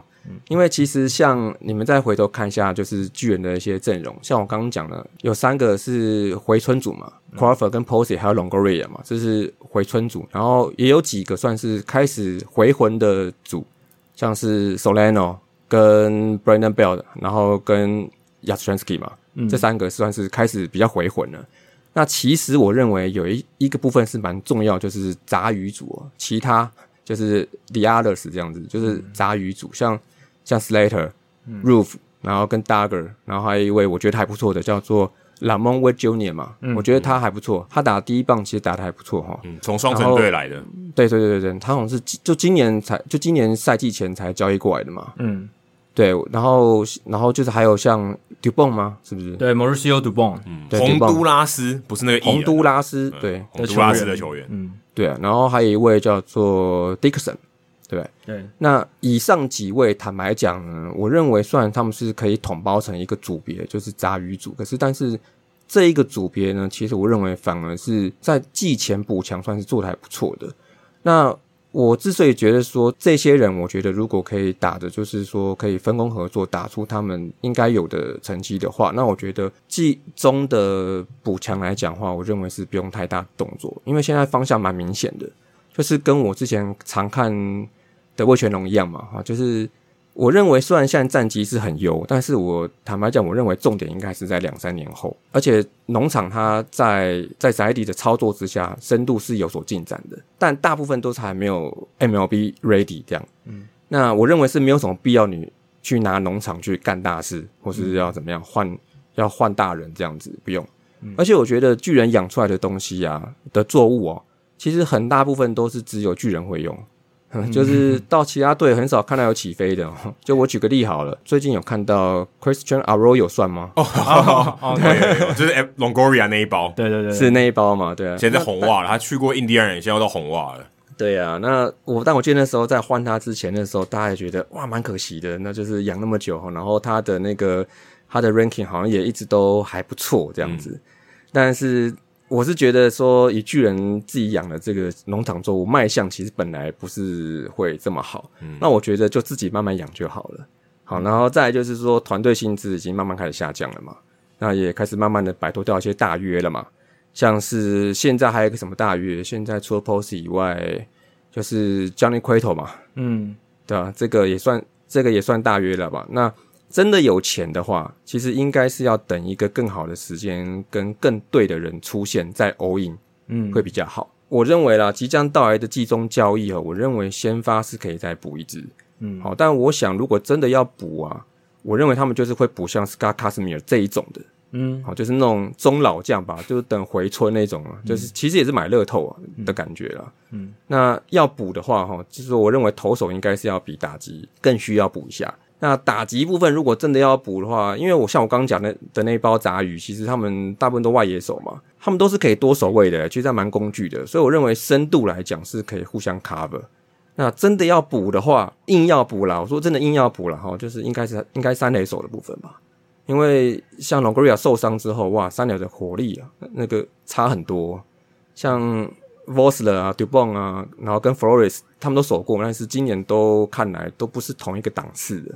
好，所以我觉得也许的话，野手部分的话，三垒啦，这个位置是可以着眼看看。好，那总之我觉得不要乱动比较好，就是平平稳稳打完今年。好，继续帮作物们哦换一点时间呢、这样子。好，今天非常感谢斯文大叔帮我们把巨人队这一两年来的进步，然后还有他们今年的一些展望，还有他们的表现，算是统整的蛮明确的。那大家也不要忘记啊，也要去收听他们的大叔野球五四三，还有斯文大叔他个人的龙猴啊共，来给你三十秒的时间。自我宣传一下，Hello Hello，我是大叔野球五四三的斯文大叔艾伦。那今天是巨人大叔啦，不过本身是是斯文大叔出道的哦。那现在在五四三这个宇宙里面呢，就是还有组织一个单元的节目，就是魏全龙的节目，那是叫做龙给我讲龙华共。那跟我们的伙伴们，跟光头还有阿杰一起建立这个五四三宇宙，然后也希望 Hito 大联盟的粉丝就是也可以来。如果对中职来讲有什么兴趣啊，或者是有什么问题啊，或者是想要了解的，其实不止中职啊，其实台湾棒球我们都有在聊。好，那也欢迎你们加入社团，然后欢迎你们点播我们的节目。好，一起来我们的大叔球五四三宇宙，欢迎你们。好，就是希望大家能够多多支持讲中职的大叔野球五四三，还有斯文大叔啦。今天非常谢谢斯文大叔。哎，OK，谢谢，谢谢 Jacky，谢谢 Adam。然后非常感谢斯文大叔拨空跟我们聊了巨人队他最喜欢的球队，让我们知道说这个巨人队到底这个球技他们为什么可以表现的这么好。刚刚其实这段巨人队的内容，我很希望 Matt Chen 来给我们回应一下，到底内幕是什么。Matt Chen 是旧金山巨人队的运动科学分析师，然后我们有在第一百九十九集的时候访问他。哎，对啊，就是我们讲到了一些可能 insider 哦，局内人才知道的。你愿意分享多少给我们？可以告诉我们。对啊，就是一些球迷可以知道的部分嘛。这个应该会让这个巨人队的这个球迷增加多一点。你们到底加了什么调味料，让这东西这么好吃？对啊，希望可以让球迷知道更多一点，这样会更有趣啦。对啊，不然。呃，大家如果都是只能讲一些，就是可能我们表面上看到的东西，也有点可惜。希望可以更多一些局内的人的想法。那谈到这个巨人队，就不得不提一下国联西区有另一支球队在这个礼拜也占据了新闻版面，但是是用一种非常悲惨的方式。跟巨人队，你可以说是算是在光谱的另一个极端了。那响尾蛇在光谱的另一个极端，就是战绩非常糟糕。他们打破了这个大联盟史上的客场连败纪录，二十三连败，而且现在还在持续中。他们现在回到主场了，之后打客场，搞不好这个连败记录还会持续。那他们打破的是一九六三年纽约大都会，还有呃费城运动家一九四三年的记录。客场二十二连败，所以他们已经打破了高悬这个快要六十年的这个记录了。诶、欸，这真的悲惨到一个炸，而且他现在好像十六连败，十六连败打破了他们自己队史的连败记录，这是不包含客场，客场加主场加起来十六连败，至少连续被五个系列赛横扫。哎，没错，他们原本的记录是二零零四年的十四连败。呃，我记得，我现我觉得现在的响尾蛇队就有点像我刚开始看棒球的响尾蛇队，因为我刚开始看棒看美国职棒的时候，响尾蛇队就是那么烂。零四年的时候真的很糟糕的一支球队，他们虽然零一年拿冠军嘛，但是那个球队劣化的速度非常的快速。然后零四年的时候就很糟糕，然后 Bob Brenly 就我们之前聊的那个球评，他那时候是总教练，他季中就被炒鱿鱼了，非常糟糕。所以他们打破了那一年的这个连败记录，而且。从一九九八年到现在哦，大联盟的这个最长连败记录是两千零五年的皇家十九连败，他们只差三场。嗯，这是我刚开始看棒球的时候，皇家队也是一样，对，真的是烂。那个时候我就记得，那时候我都觉得说，刚开始看棒球嘛，你怎么对得起皇家这个名字？真的、啊，你应该改名叫输家吧？对，输家或者这种穷困老，因为皇家感觉是很 noble 很很高贵，或者乞丐，你 一直输感觉超怪诶。对，然后我记得那时候酿酒人也很烂。然后就是那觉得没关系，就是喝醉了。对，喝醉的感觉，就是这几支球队，我就印象非常深刻。就是那时候真的很糟糕的这个记录，但现在二零二一年的响尾蛇也已经几乎是那么糟糕，已经打破队史的连败记录。但是其实你如果回过头看，他们第一个月其实打得还不错诶、嗯、他们在五月三号击败洛基的时候，战绩是十五胜十三败，在国联西区只落后第一名。两场胜差而已，哎、欸，只要超过五成，不错，给你拍拍手。对啊，而且那时候国联西区竞争的很激烈嘛，大家都这个排名非常接近，所以他们那时候其实是有竞争力，而且那个时候他们的总得分一百五十分，比总失分一百四十分还多六分，他们那个时候是一个正得失分差的球队。但是从五月三号之后，不知道不知道发生什么事，就彻底的大崩盘。五月三号之后，他们战绩是五胜三十九败，得分一百五十一分，总失分两百六十三分。得失分差负一百一十二分，在一个四十四场的区间里面，平均每一场比赛要输对手二点六分，非常非常糟糕。然后期间除了有现在十六连败之外，还有一个十三连败，非常非常可怕。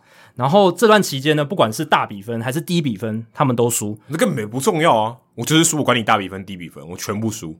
但有时候各种方式输，他们有时候有四场比赛是他们得了至少七分。还是输掉，有七场比赛，他们投手失分不超过三分，也还是输掉。但我觉得一分差比赛有个指标是，一分差比赛代表的是运气比较多。但他们、哦、还有还有你的牛棚顶得住顶不住。对，那在他们在一分差的比赛是这这段期间，就是五胜三十九败这段期间是一胜十一败的一分差比赛战绩，所以代表你的牛棚完全顶不住。牛棚很糟，而且老实讲，运气可能也真的很很差，就是可能。有时候的那种神来一笔就几乎完全没有出现，而且六月十五号的时候，他们对巨人队的比赛，刚才斯文大叔其实有提到，他们一度是七比零领先，后来八比九输掉，所以七比零 y a s t r e m s k y 那个满贯炮，对，直接把你打昏了。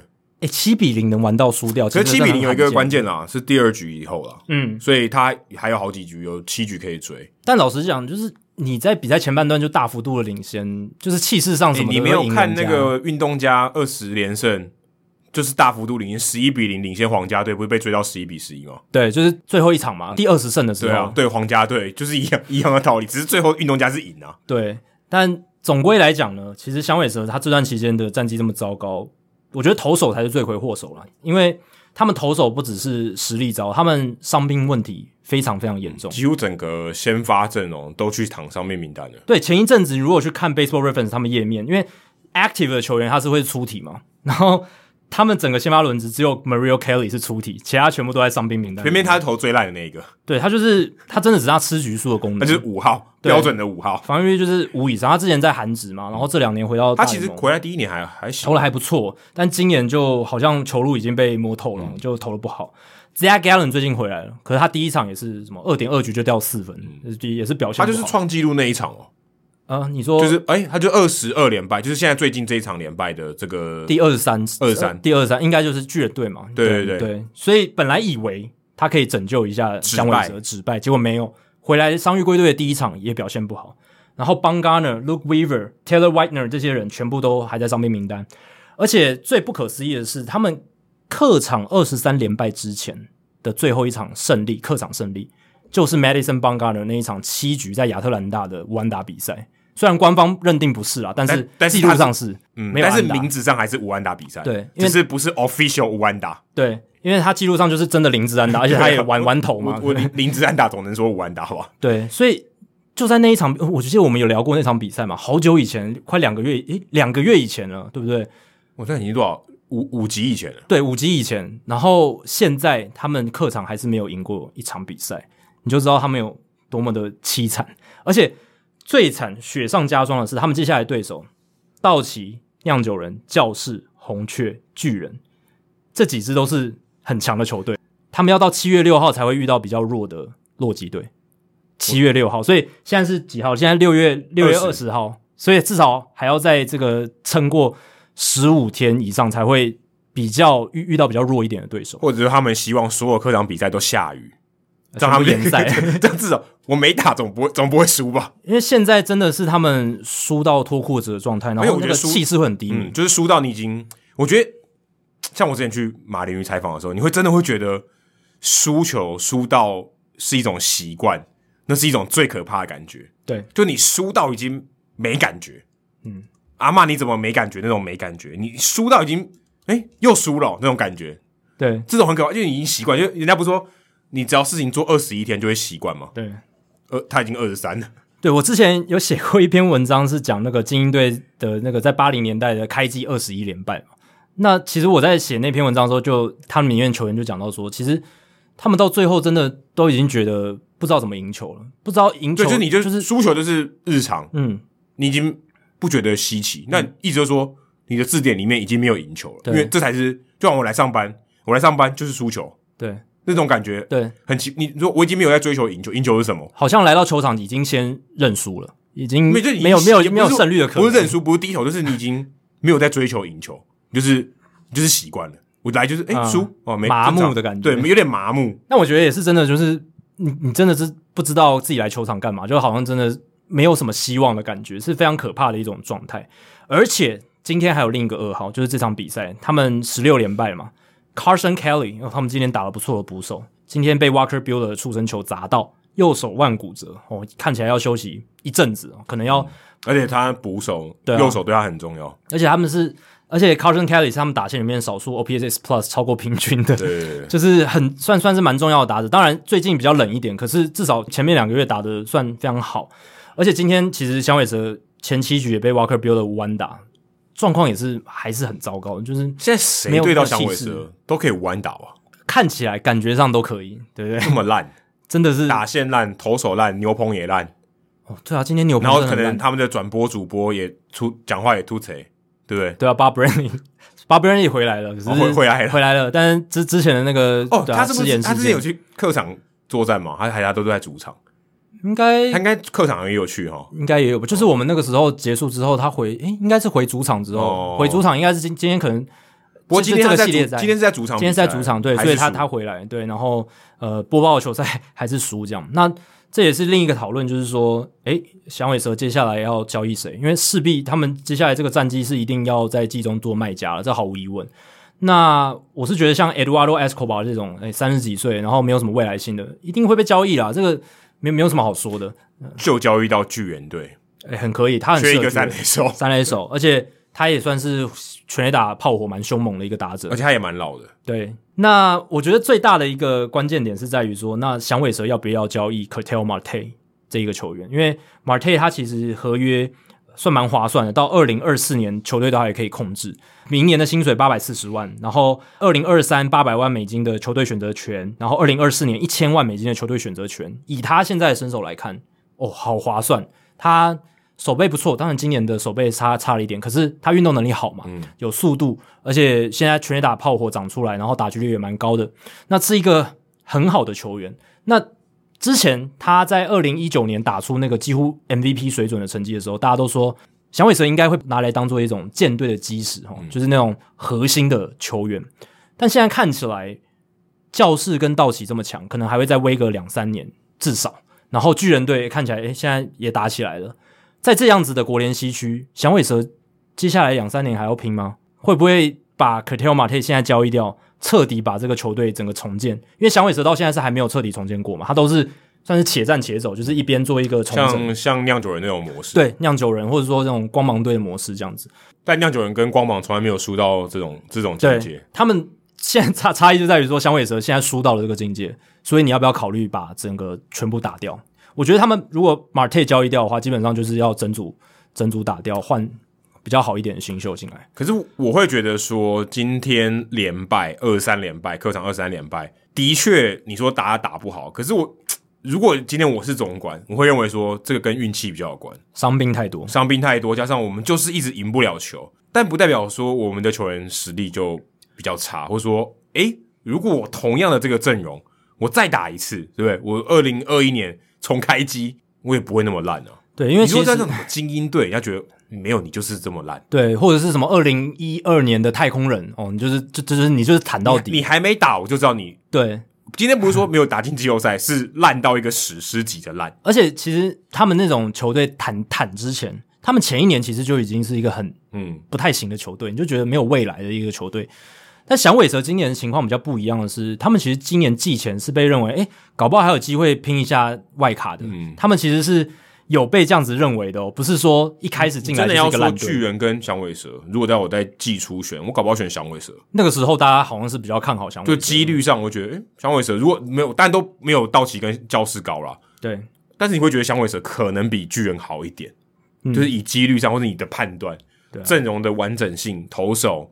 你会觉得响尾蛇好像比较有机会进季后赛，如果有机会的话。响尾蛇在今年季初，FanGraphs 的预测是，呃，季后赛几率百分之一点七，是比巨人队低啦。可是你如果看阵容的年，那差多少？差四个 percent，哦，那蛮多的，四个百分点，四个百分点，哦，那蛮多的。因为巨人队我们刚刚讲是百分之五点七嘛，但是我会觉得啦，我看巨人队去今年季前看的时候，诶，你会觉得，诶，那种。球员都很老了，有没有？都三十几岁，那个时候的巨人队让你觉得 应该是没有办法，因为这些老年纪很大的球员应该会持续的衰退，或者表现不会像现在这么好，没有什么令人期待对，那你说响尾蛇相对来讲给人的希望可能还比较高一点，因为你看他们像今年 Ketel Marte 回来之后打的也不错啊，然后 Christian Walker、Carson Kelly 这几个相对诶是中生代的球员也算是有打出成绩，至少去年慢慢打出来这样子。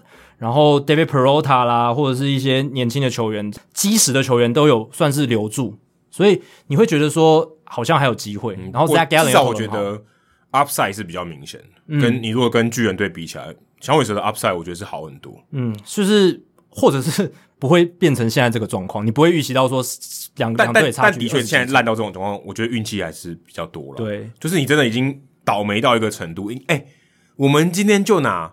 你是两成胜率好了，你十场你只能赢两场，嗯、你要连输二十三场是什么概念？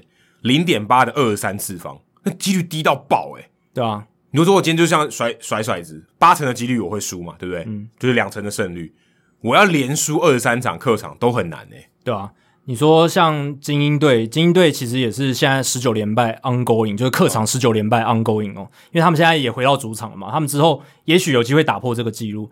可是至少，诶，精英队最最近有赢嘛，对不对？最近我记得有赢。那响尾蛇是还吃了一个十六连败，也是在 ongoing 的状态。对，他更惨，他连主场加客场十六连败。对，那当然，我觉得这个是走到谷底了。剩余的这个半季应该不会这么惨，因为照一个统计的角度来讲，是 会回归，会回归，会校正回归一下，会慢慢回归的。那而且他们伤兵也开始渐渐回来，我相信在 Gallen 他的身手也会恢复。他可能伤兵归队第一场还没有进入最好的状态。所以势必，但他其实今年两度进入伤兵名单，这是一个警讯，这这是不太好的，这是一个很大的警讯。因为 Zach Gallen 如果他们接下来要换新秀，或者是他们要维持竞争力，就要靠 Zach Gallen。那 Zach Gallen 没有的话，我觉得他们真的就是直接打掉重练就好了。可不可以直接弃在？就就我刚刚讲嘛，就是你就是打掉重练，就是把 Ketel Marte 交易掉，对吧？所以当然接下来赛季会回归，只是季中的这个操作对响尾蛇。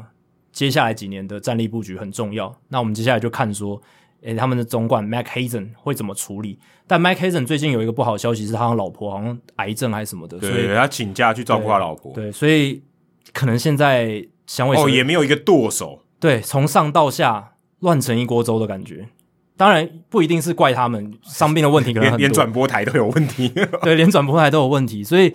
哇，今年真的不是响尾蛇的年，只能这样讲。那也希望他们可以慢慢的走回正轨啦。因为其实前两年响尾蛇有竞争力的时候，诶，国联西区是蛮好看。当然今年也很好看啊，只是越多人能加入这个竞争的行列，应该是越好的。你刚才没有提到精英队的记录，诶，精英队跟响尾蛇有一个共通点，他们上一次在客场赢球都是无安打比赛。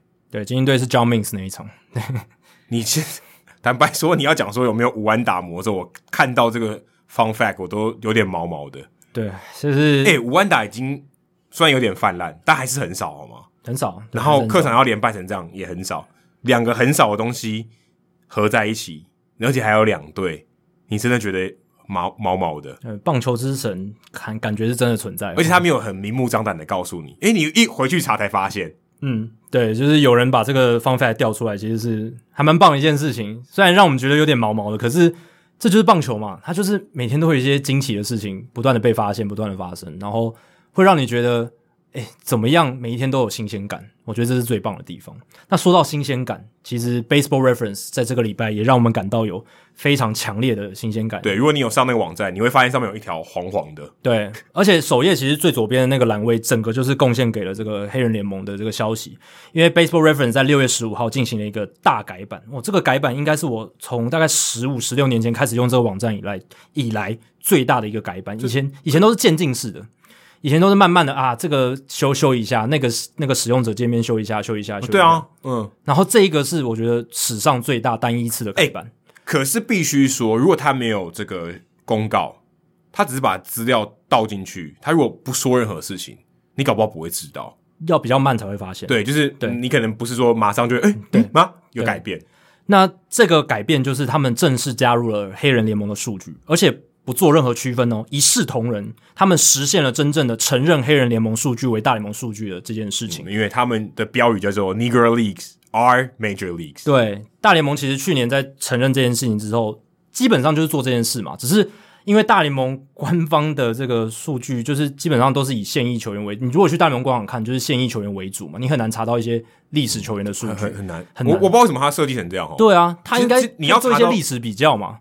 对你，你要查到，例如说十年前的这个数据，大联盟官网很很难找，不好找，嗯，很不好找。那 Baseball Reference 算是我觉得啦。业界在棒球数据的标杆超越了大联盟自己本身。嗯，如果以数据这方面来讲，的确是。那你要知道说，其实 Baseball Reference 它是一个民间单位，它跟大联盟官方当然有一些可能有一些小小的合作，但它数据的收集资料上面，它并没有跟大联盟配合。大联盟是跟 Elias Sports Bureau，嗯，伊莱亚斯这个公司去做合作。Baseball Reference 它的老板 Sean Foreman 他是自己去找其他的这个像 Rachel Sheet 或者是其他外部的这些数据资料来源，所以。他们两个是分开的，但是现在大联盟这些球迷，或者我们这些球迷、这些使用者、媒体，其实都会把 Baseball Reference 当做一个圭臬。我觉得他的对我们来讲，它就是官方数据，对对，但只是实质上不是，对，只是我们把它当做就是官方数据，因为它可信度非常高，你也不会说，哎，这个这个是真真是真的吗？对，对而且它也很好用，我觉得比大大联盟官网好用很多。然后，而且我会觉得说，好像 Baseball Reference 把黑人联盟这些数据真真的整个 incorporate 整个整合在一起之后，你才会觉得啊，黑人联盟的数据真的被大联盟承认。虽然虽然这件事情已经发生了，对对，早就发生了，呃、心态上已经承认，对，心态上承认。这像说，你今天你买一本棒球的百科全书，这本书里面原本没有黑人联盟，好像插了那几页，呃，全部插插进去，而且然后哎，这突然这本书变变得厚，整个融合在里面，它实际上就多了那么多页。对，那 Sean Foreman 他接受访问的时候，他说。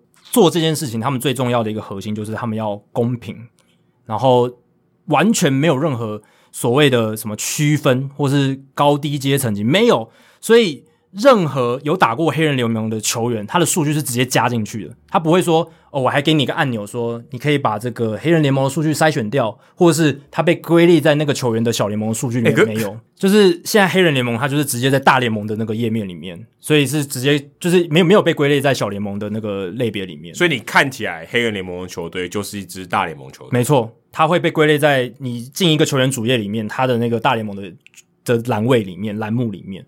然后没有任何的星号，没有任何的什么什么附加的条件，他就是完完整整的承认，就是黑人联盟的数据就是大联盟的数据，而且他们也在官网就写说，We have dramatically expanded our coverage of the Negro Leagues and the historical Black Major League players，就是黑人联盟的球员历史，然后数据，他们全部都整个算是很大幅度的整个融合在里面，所以这个改变造成了几个变化，第一个就是。我们之前不是讲那个 Jose Godoy，他本来是 Baseball Reference 的第两万名球员嘛，但现在他，你如果去看的话，他已经变成了大联盟史上第两万两千三百九十四个球员，因为加入了两千两百三十几个这个这些黑人联盟的球员，所以他的这个数字就会往上推了，他就不再是这个 Baseball Reference 上面写的第两万名球员。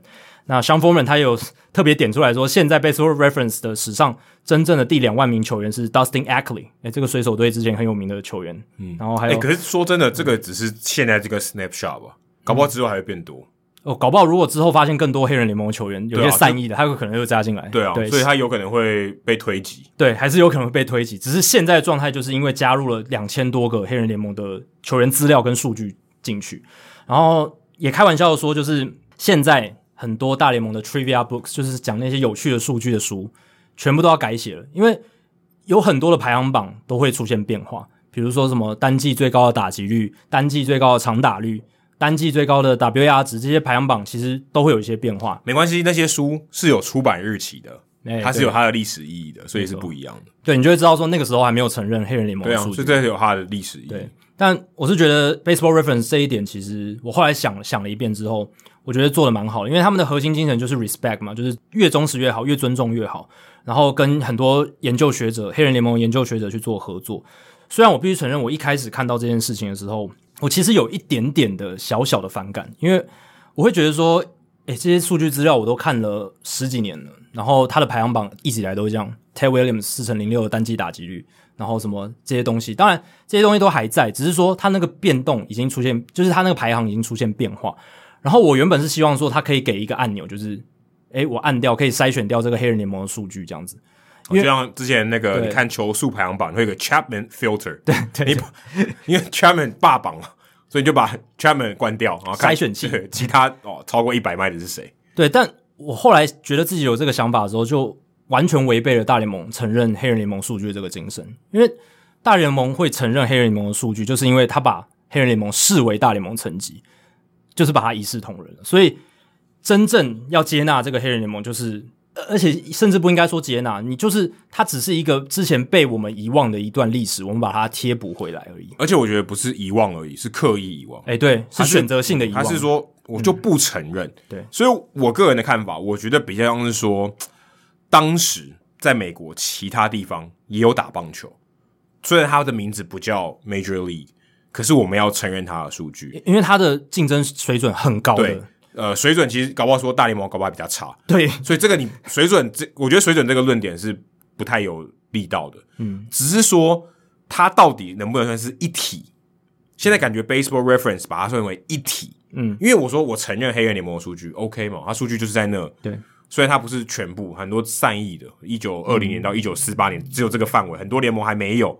但是我觉得把这个数据放到我刚才讲百科全书里面的这个意义，我觉得比较大。嗯，就说我即便说你们的联盟是不一样，那也 OK，因为它本来就不是同一个联盟，那很 OK 嘛。嗯、但是它就是打棒球，就像 T One 多跟 P Plus League 跟 SBO，对，他们就是在这边打棒球。你不能说台湾篮球史上没有 SBO，对，这这不合理嘛？对，只是说就是你把它放进去，你把这个东西变成一个正式的记录。嗯，我觉得这比较重要。我不会说啊，你这个排行我要把它算在一起，呃，觉得有一些变动。这个 I'm like I'm deal，对不对？Josh Gibson 对到 Baby Ruth，你的这个投手的程度一样吗？场地一样吗？我倒觉得这个还好。就是呃，我会觉得说这个讨论的会有争议的点是在于说，原本大联盟，我觉得也不是说完全不承认这个东西，因为他们其实之前就有就有入选一些黑人联盟的球员嘛。我觉得他。之前是把他刻意的视为一个比较低阶的联盟，这也是一个关键。然后 Baseball Reference 之前也有黑人联盟数据，但是他把它完全独立出来，变成一个独立的一个区块，就不是把它放在大联盟这个、哦、附录。对，附录好像不是很特别重要，就是百科全书的其中一篇。因为现在 Baseball Reference 对待独立联盟跟小联盟也是这样嘛，就是它并不是主要的，而且资料也比较少，就算另外一区，你要放在另外一区，对，放在另外一区，而且小联盟也没有 WAR 值这些东西，嗯、就是资料数据是少的。但现在大联盟做到的是，或者说 Baseball Reference 做到的是，他把这个他的这个水准地位提提高到他应该要有的一个位置。然后也确实的做到了这一点，那这样子大家就不会说啊，Josh Gibson 他的那个黑人联盟竞争水准不够啦，所以我们不太重视他，什么这样就不会，他就是一个大联盟球员。我们之后讲到 Josh Gibson，他就是一个大联盟球员，不会再说他是一个黑人联盟的。如果你要特别去研究他，你当然还是说他在黑人联盟打球，可是他的这个竞技水准就是大联盟层级这样子。好，那我问你，他在名人堂的这个匾额上，他写说他打了将近八百支全垒打。可是他在 Baseball Reference 上面只有一百六十五轰，对，你要怎么解释这件事情？我说，如果你今天你你怎么去看待将近八百跟一百六十五？对，这个就必须点到说，其实黑人联盟的脉络还有白人大联盟的脉络，当然一定不一样，因为他们毕竟是在一个不同的联盟打球，这个是这是确定的。那因为脉络不同，黑人联盟有他们自己的文化。他们那时候打了很多 barnstorming，就是那种乡间巡回赛，嗯、很多是没有官方记录的。然后有些球队它是独立运作，它有时候它不隶属于任何的联盟，它就是有时候在这个联盟，有时候到那个联盟，有时候没有联盟，他自己打的。所以在这样情况下，Josh Gibson 他有很多的全垒打其实是没有被官方记录下来。Baseball Reference 他们收录的这些数据是有官方的记录的，在报纸上。或者是在这个联盟的官方记录上是找得到记录，所以他把它收录进来。那真正记录下来，我记得 Gibson 好像一百多支全垒打，就一百六十五，一百六十五支而已。所以当然有很多全垒打是善意，那八百多支那个是 anecdotally，就是口耳相传的说法，almost 啊，所以应该是八将近将近将近八百，也有人说九百，其实说法太多了。那那个就是乡间民间的那种口耳相传，可能它的数量是超过一百六十五的，应该是确定超过一百六十五，但是。有很多是没有官方记录的，那官方认可认认定的就是那一百六十五支，目前看来是这样子，所以就以这一百六十五只为准。但你如果看 Josh Gibson，你不用看他的量的话，你看他的这个 per at bat，就是频率数据来讲，你就知道他有他为什么是大家视为最伟大的黑人打？就是真的有可能超越 Baby Ruth 的全垒打数了。对，然后你看他的打击率，他的 OPS 那些，跟他同期的这些黑人联盟的同才相比，他的那个程度差距也是非常非常夸张，非常非常夸张的。所以我是觉得这个 Baseball Reference 把黑人联盟的数据这样纳进来的意义是在这里了。而且我觉得很有趣的是，有一些呃细节，Sean Foreman 有提到，就是像有一些限制，就是黑人联盟的 WAR 值。它是没有 park adjusted，就是他们现在还没有办法把这个球场因素的校正算进去，所以大家在看黑人联盟的 WAR 值的时候，要带一点批判性的思考，就是它没有那么没有那么准了，没有没有像白人大联盟那么准确。然后有一些 game by game 的数据，就是主场的数据还有资料还在整理当中。然后所以像 home road 就是主主客场的这种 split 这种分项数据，我们很习惯的，大联盟都有的哦。黑人联盟这边还要再继续的收集资料，搞不好我们根本没分。搞不好有些是第三方的场地，对不对？也搞不好有没有分，只能分先攻跟后攻。但相锋们的说法是说，他们之后应该可以做到这件事情.只是要收集更多的资料的感觉，现在还不够完整。然后我觉得很有趣的是，反而是一九二零年代的资料比较多，然后越玩越少。这是因为一九四零年代后期之后，黑人媒体他们开始去报 Jackie Robinson、Larry Doby 这些已经去大联盟的白人大联盟的球员，所以呢，注意力被分散掉，然后很多一九四零年代的数据就。被散逸掉了，就就没有记录下来。对，报道就变少了，这是比较蛮可惜的。然后我也有去看一些像 Willie Mays 啦，像 Minnie Minoso 这些打过黑人联盟的球员的 Baseball Reference 页面，诶，真的，你就可以看到说他们生涯前面多了几支球队，然后一些你没看过的联盟缩写都出来了，嗯、那些就是黑人联盟的、嗯。Jackie Robinson 的也有，Jackie Robinson 也有。那像 Minnie Minoso 他本来没有两千安，现在有了耶。那会不会有人要重新考虑他的这个名人堂的资格？因为这搞这搞不好之后会被讨论。对，因为 Minoso 他其实是不在名人堂里面的，但他有在白袜队的这个退休背号上面。对，因为他确实是白袜队一个很重要的球员。那以 Minoso 他在黑人联盟加上大联盟的成就，我是觉得他应该值得进名人堂了。那接下来就看这个资深委员会会不会因为这件事情，然后去重新考虑这样子，然后。FanGraphs 也说，他们现在已经在着手进行把这个 Negro League 就是黑人联盟的数据加进他们的系统里面的整个工作作业，之后也会在 FanGraphs 看看到这样子。在做功课的时候，我看到一段访问哦，是访问这个黑人联盟博物馆的这个 President，应该算总裁吧，总经理叫 Bob Kendrick。他里面访问有一段，我觉得非常值得跟大家分享。大家在看待这些数据的时候，它只是黑人联盟存在的一个事实，就是 OK，你有这些数据代表了某些意义。可是呢，就像我刚才提到 Josh Gibson 的这个这个这号人物，你对他的这个故事其实是远比数据来的重要多了。嗯，数据能反映的只是某部分的故事。对，你不应该因为诶一百六十五支全雷打，你就减损了，或是你只看到这方面的故事，事实上的故事可能更多。你要去了解的或许是那个故事，因为这些故事让他成为。有历史地位的人，我觉得这个比较重要。没错，就是你，你真的说你要补齐所有的数据，基本上实物上是不可能的。嗯，你说我要把那近八百只我全部都找出来，基本上是不可能，天方夜谭了。那也没有无所谓，因为重要的是故事，重要是他在这个棒球界的地位，这比较重要。对，我觉得这段话讲得很好，因为它的意义其实数据本身就是次要的，真正的重点是在于说让大家。算是很认真的尊重这个联盟，承认这个联盟，然后把我们以前不认识的这些黑人联盟的这些水准一样好的球员，被刻意忽略的，对，被刻意忽略的球员，我们都去认识他，去了解他。像 Baseball Reference，他在这个首页的那个黑人联盟的专题里面，他除了数据以外，他有整理了非常多的文章，非常多历史，非常非常多，资料非常多，推荐大家去看。对，真的每一篇都很值得看，都是精华中的精华，都是最好的史料，这样子，所以。我发现我自己在玩这些黑人联盟数据玩久了之后，我会发现我好像在重新认识一九五零年代以前的大联盟。我觉得你比较像是出突然出现一个过往你曾经存在但你不知道的事情，对，比较少认识的事情，认认识的程度很少想。把美国队长挖出来，对。所以，与其说他是把数据补起来，不如说他是把历史补起来。因为一九五零年代，一九四七年这个所谓的 pre-integration，就是黑人白人联盟开始一起打球之前的大联盟以前的这个历史，它就是缺了一半嘛。因为黑人联盟本来就是这个棒球历史的一部分，它被刻意的忽略。但现在你用把承认数据这个手段当做一个做法，承认这段历史，把这段历史补回来。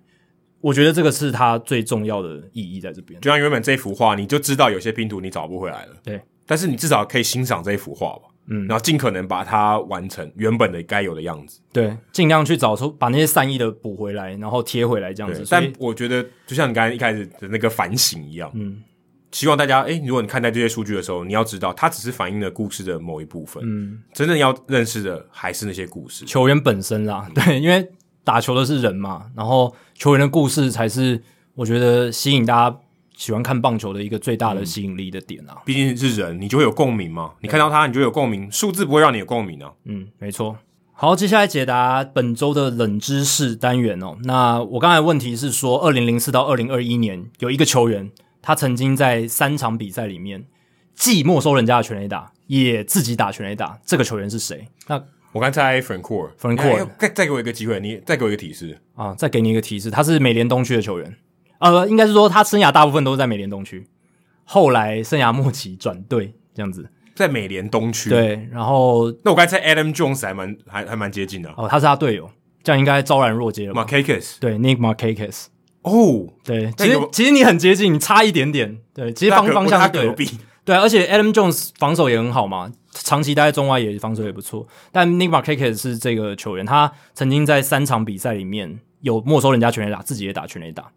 但他不是，可是你很难想象他是全 A 打的打者诶。对，因为他不是传统上我们认定的那种全 A 打很多的，他单季最多就二十三轰哦，也 也也不错啦。但是他二零零七年二十三轰其实没有很厉害，真、哦、真的没有很厉害。你如果二零一四年二十三轰很强，哦、但是二零零七年就还好，他后来就是大概十轰、十三轰这样子。所以你可能第一个联想到全垒打的时候，你不会联想到他，可是可能他真的没收很多全垒打吧，所以就有在这个名单里面是第一名这样子。Trout 不知道几次哦 Trout 不确定，因为这个资料是在 Trout 嗯把全垒打就是 rob the home run 蛮多次的，也蛮多次的，但，但他有没有那一场比赛打全垒打就不知道了。对，这个就没有对起来，但至少没有没有到三场，这是确定的嘛？嗯、对，因为这个 Sports Info Solution 的资料显示的是这个样子，还蛮有趣的啦，所以分享给大家。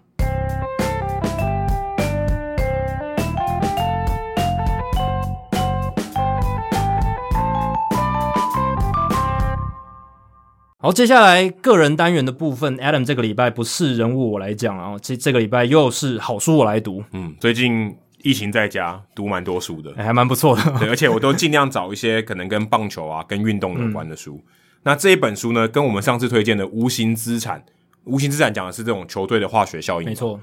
那这一个呢，也是同样是行路出版社，也一样要再来抨击一下。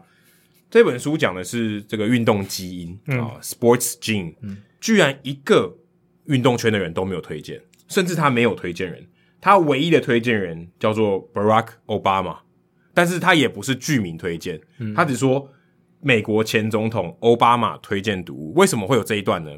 我看他书本里面的后记，就作者自己讲的哦，他说是因为有一次访问奥巴马，就是媒体访问奥巴马，不他看到他手上正在拿这本书。所以人家认为是奥巴马推荐哦，就这样说他推荐哦，也太武断了吧？对，但是他就他有在看那 本书哦，有在看啊，你懂我意思吗？他但他看不代表他会推荐嘛？对对对，所以 我觉得也很妙。但是中文有把他写美国前总统奥巴马推荐读物，所以说哦，Jacky 的书柜上有这一本，Jacky 推荐，嗯，有点像这种概念。但我觉得这家出版社愿意。出这本的中译本值得鼓励啦，只是说没有找到够足够的推荐人，这个是有一点可惜。对，而且这本说真的，我看封面我就很想看了，因为他写顶尖运动表现背后的科学哦，而且是美国国家科学院科学传播奖的得主，嗯，代表是这个很有说服力的一本书哦。连运动画刊都写货真价实的划时代之作，当代最好的体育新闻写作。你写成这样，你还不看？这个，我们今天的节目就到这里。这称赞称赞很大哦，很厉害。所以这本书，呃，大概三百多页，我真的觉得非常好看。嗯，所以它比较多是遗传学。嗯，不过我觉得作为一个运动迷，你有很多可以去思考，因为我们这节目做两百多集哦。嗯，我们有提过遗传学吗？很少，好像没有，基本没有。我们可能也许说，呃，Cody Bellinger 跟他爸都是大联盟球员，而且我觉得棒球运动本质就是。强调技术层面比较多，那比较少。我们之前也聊过，我们比较少吃这种个人天赋、运动能力的部分。跟篮球或美式足球相比，我相信如果我们节目是聊美式足球或篮球的话，我们一定会聊很多类似这种，就是谁的这种体能条件最好啦，就是然后天爆发、分啊，对天分、爆发力、基因这种东西。但棒球我们真的是比较少接触这一块，这本书是二零一三年八月出版，但中译本是最近了，好久嘞，快十年了，呃，八年多，八八年多，对啊，八年多快快一个十年。呃，的确哦，但是我觉得这些东西蛮隽永的，所以还是蛮推荐给大家。嗯、而且刚好在最近这个礼拜哦，电视上又在播那个传奇四十二号的电影，嗯、然后我也在看这本书嘛。那刚好电影里面就有提到，我不知道你记不记得那一幕，Jackie Robinson 上场打击的时候，那这个媒体是 Press Box 里面就有一个人说：“我预测有一天黑人会把白人都淘汰，为什么？因为他们的这个胫骨比较长，跑得比较快，你看手背范围可能都比较大嘛，嗯、然后可能会改变这个棒球的生态。”他就这样断言。嗯、但是我觉得他在讲这句话的时候有点开玩笑，对，我说黑人就是很跑得很快，所以我们白人都被打败哦，这种有种这种心态，比较刻板印象一点，比较刻板印象一点。嗯结果那个打席，当然可能我不知道是戏剧性的，那我又想这应该是电影的效果。嗯，是。然后 Robinson 就打一次全垒打，旁边的白人的记者就笑他说：“啊，这跟胫骨有关吗？不需要跑特别快啊。”对啊，他就他就能开轰，他胫骨特别长，球轰出去就好了，有什么意义？可是胫骨这件事情其实就跟遗传有关系，跟种族，这我们必须要讲到种族，这是真的是刚好符合我们上一个话题，跟种族是有关系的。毕竟你看，很多短跑选手是牙买加出生的。这个科学上就是 没办法，就是很多慢跑、长跑、马拉松选手是肯亚来的，非洲来的。你会想说，这个也太不合理了，怎么可能？这个地方的人是水吗？对，美国人常讲说，这个水是不是有问题？是不是有什么基因去改变了它？他们可能多少种多少世纪以前，他们的种族演化成这样子。的确，这本书里面就聊到很多，尤其从运动的方向去看，例如说，你说牙买加的人为什么都短跑这么强？可他们长跑不行诶、欸，肯亚的人为什么长跑行，但短跑不行诶、欸？嗯，你都今天如果很会跑，你长跑短跑应该都差不多嘛？对，但一个是爆发力，一个是耐力。可是你说今天我的就是身体构造就是跟猎豹一样哦，当然猎豹也只有短跑，但是你就是有一个天分在那，怎么会差距这么大？短跑跟长跑？对啊，我觉得多少会跟什么那个当地的这个气候条件啦，还有这些人种跟什么样的生物物种生存在一起。长时间下来演化出来什么样的这个人种什么样的一些特质就会被放大，这样子。对，的确，例如说他们有提到几个，我觉得蛮有趣的。你我们刚才这样讲都是属于基因的部分。嗯、那例如说他可能腿肌的收缩力有快收肌跟慢收肌，他跑的速度就会有差。对。那每一个人种或是每一个基因，它每一个人生下来基因都不同，它可能诶某些地方就是特别发达，导致它特别能跑，对，导致它爆发力特别好，或者是说他血氧的转换能力。我今天我的血氧转换能力好，我可以跑很长，对不对？我的血氧的 carry 的多，嗯，最近不常讲隐形缺氧吗？对，我今天能 carry 更多的氧，我可以携带更多的氧，我可以跑更久嘛？我肺活量就更好啊！对，我觉得我一样的这个 红血球，我可以 carry 更多的氧分子，我吸一口气，我能跑的距离就比较长，对，那我就有天赋，我就有优势，对，就这跟种族的确有些关系。例如说肯亚，肯亚很大，可他们就有一个族群卡伦金人，特别会跑，嗯，可能就跟基因有关，而且。这个书里面有提到一个蛮有趣，我从来不知道的一个概念。他说，非洲的人哦，因为他们通外比较少，因为像瓦干达，他们的基因其实才是多最多变的，因为大部分人都通婚嘛，嗯，大家都会趋于一致，大家都诶都很不能都都很乱啊，都很一致，所以他们的嗯纯种的几率是比较高的。非洲那边嘛，对，所以非洲有更多奇才。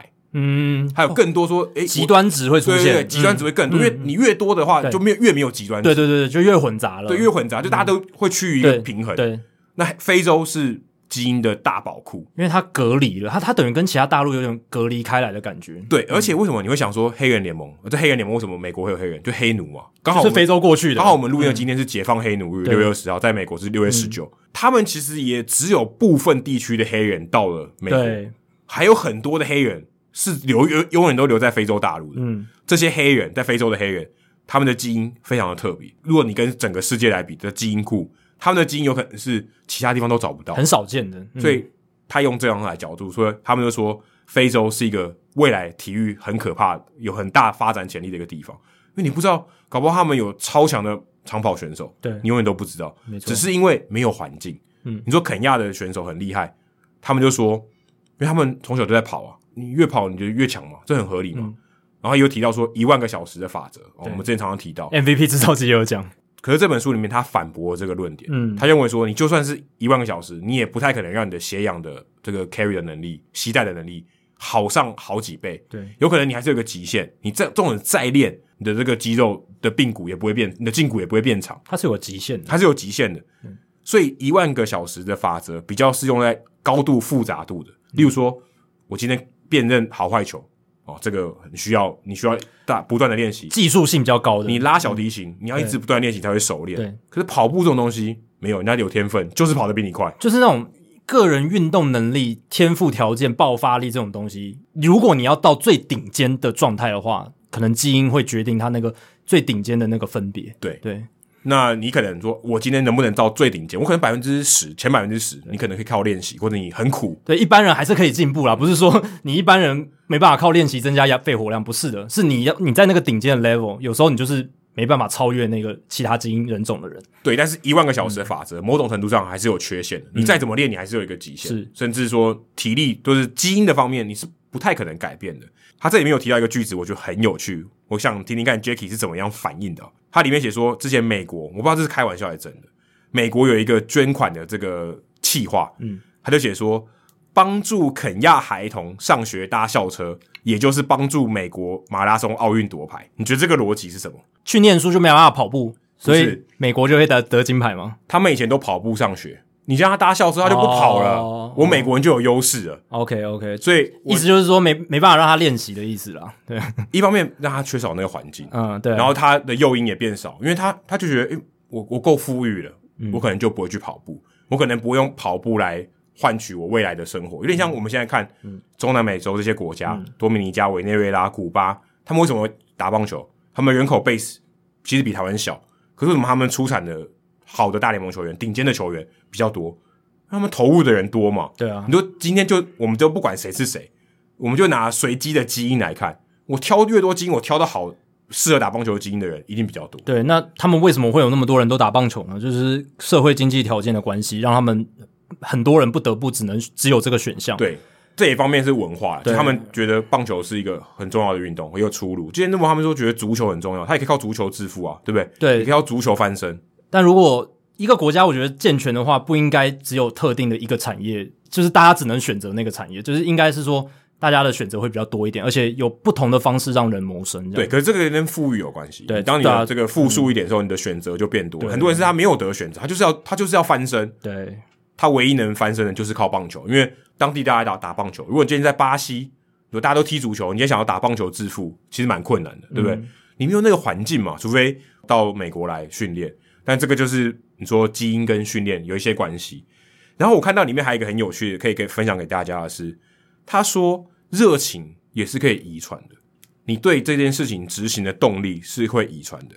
他里面讲到说，他就随机放小白鼠去跑那个轮子，有没有？嗯，大家应该常常看实验室小白鼠会去跑那个轮子，他就看到有一些小白鼠特别不爱跑，跑一跑就停下来了；有些小白鼠很喜欢跑，他就把这个懒惰组跟勤劳组。勤劳的跟勤劳交配，然后懒惰的跟懒惰交配，发现下一代再下下一代越跑越勤，他就一直想要跑，嗯、越跑越用力，也没有什么原因，对不对？嗯、因为跑那个就是很 fun 而已，他没有要参加奥运，对不对？嗯、可是懒惰的他就真的懒惰，嗯、他就认为说，像这种一般我们说像过动症 ADHD，其实是会遗传的，所以有些人他就特别好动，他的精力永远都用不完。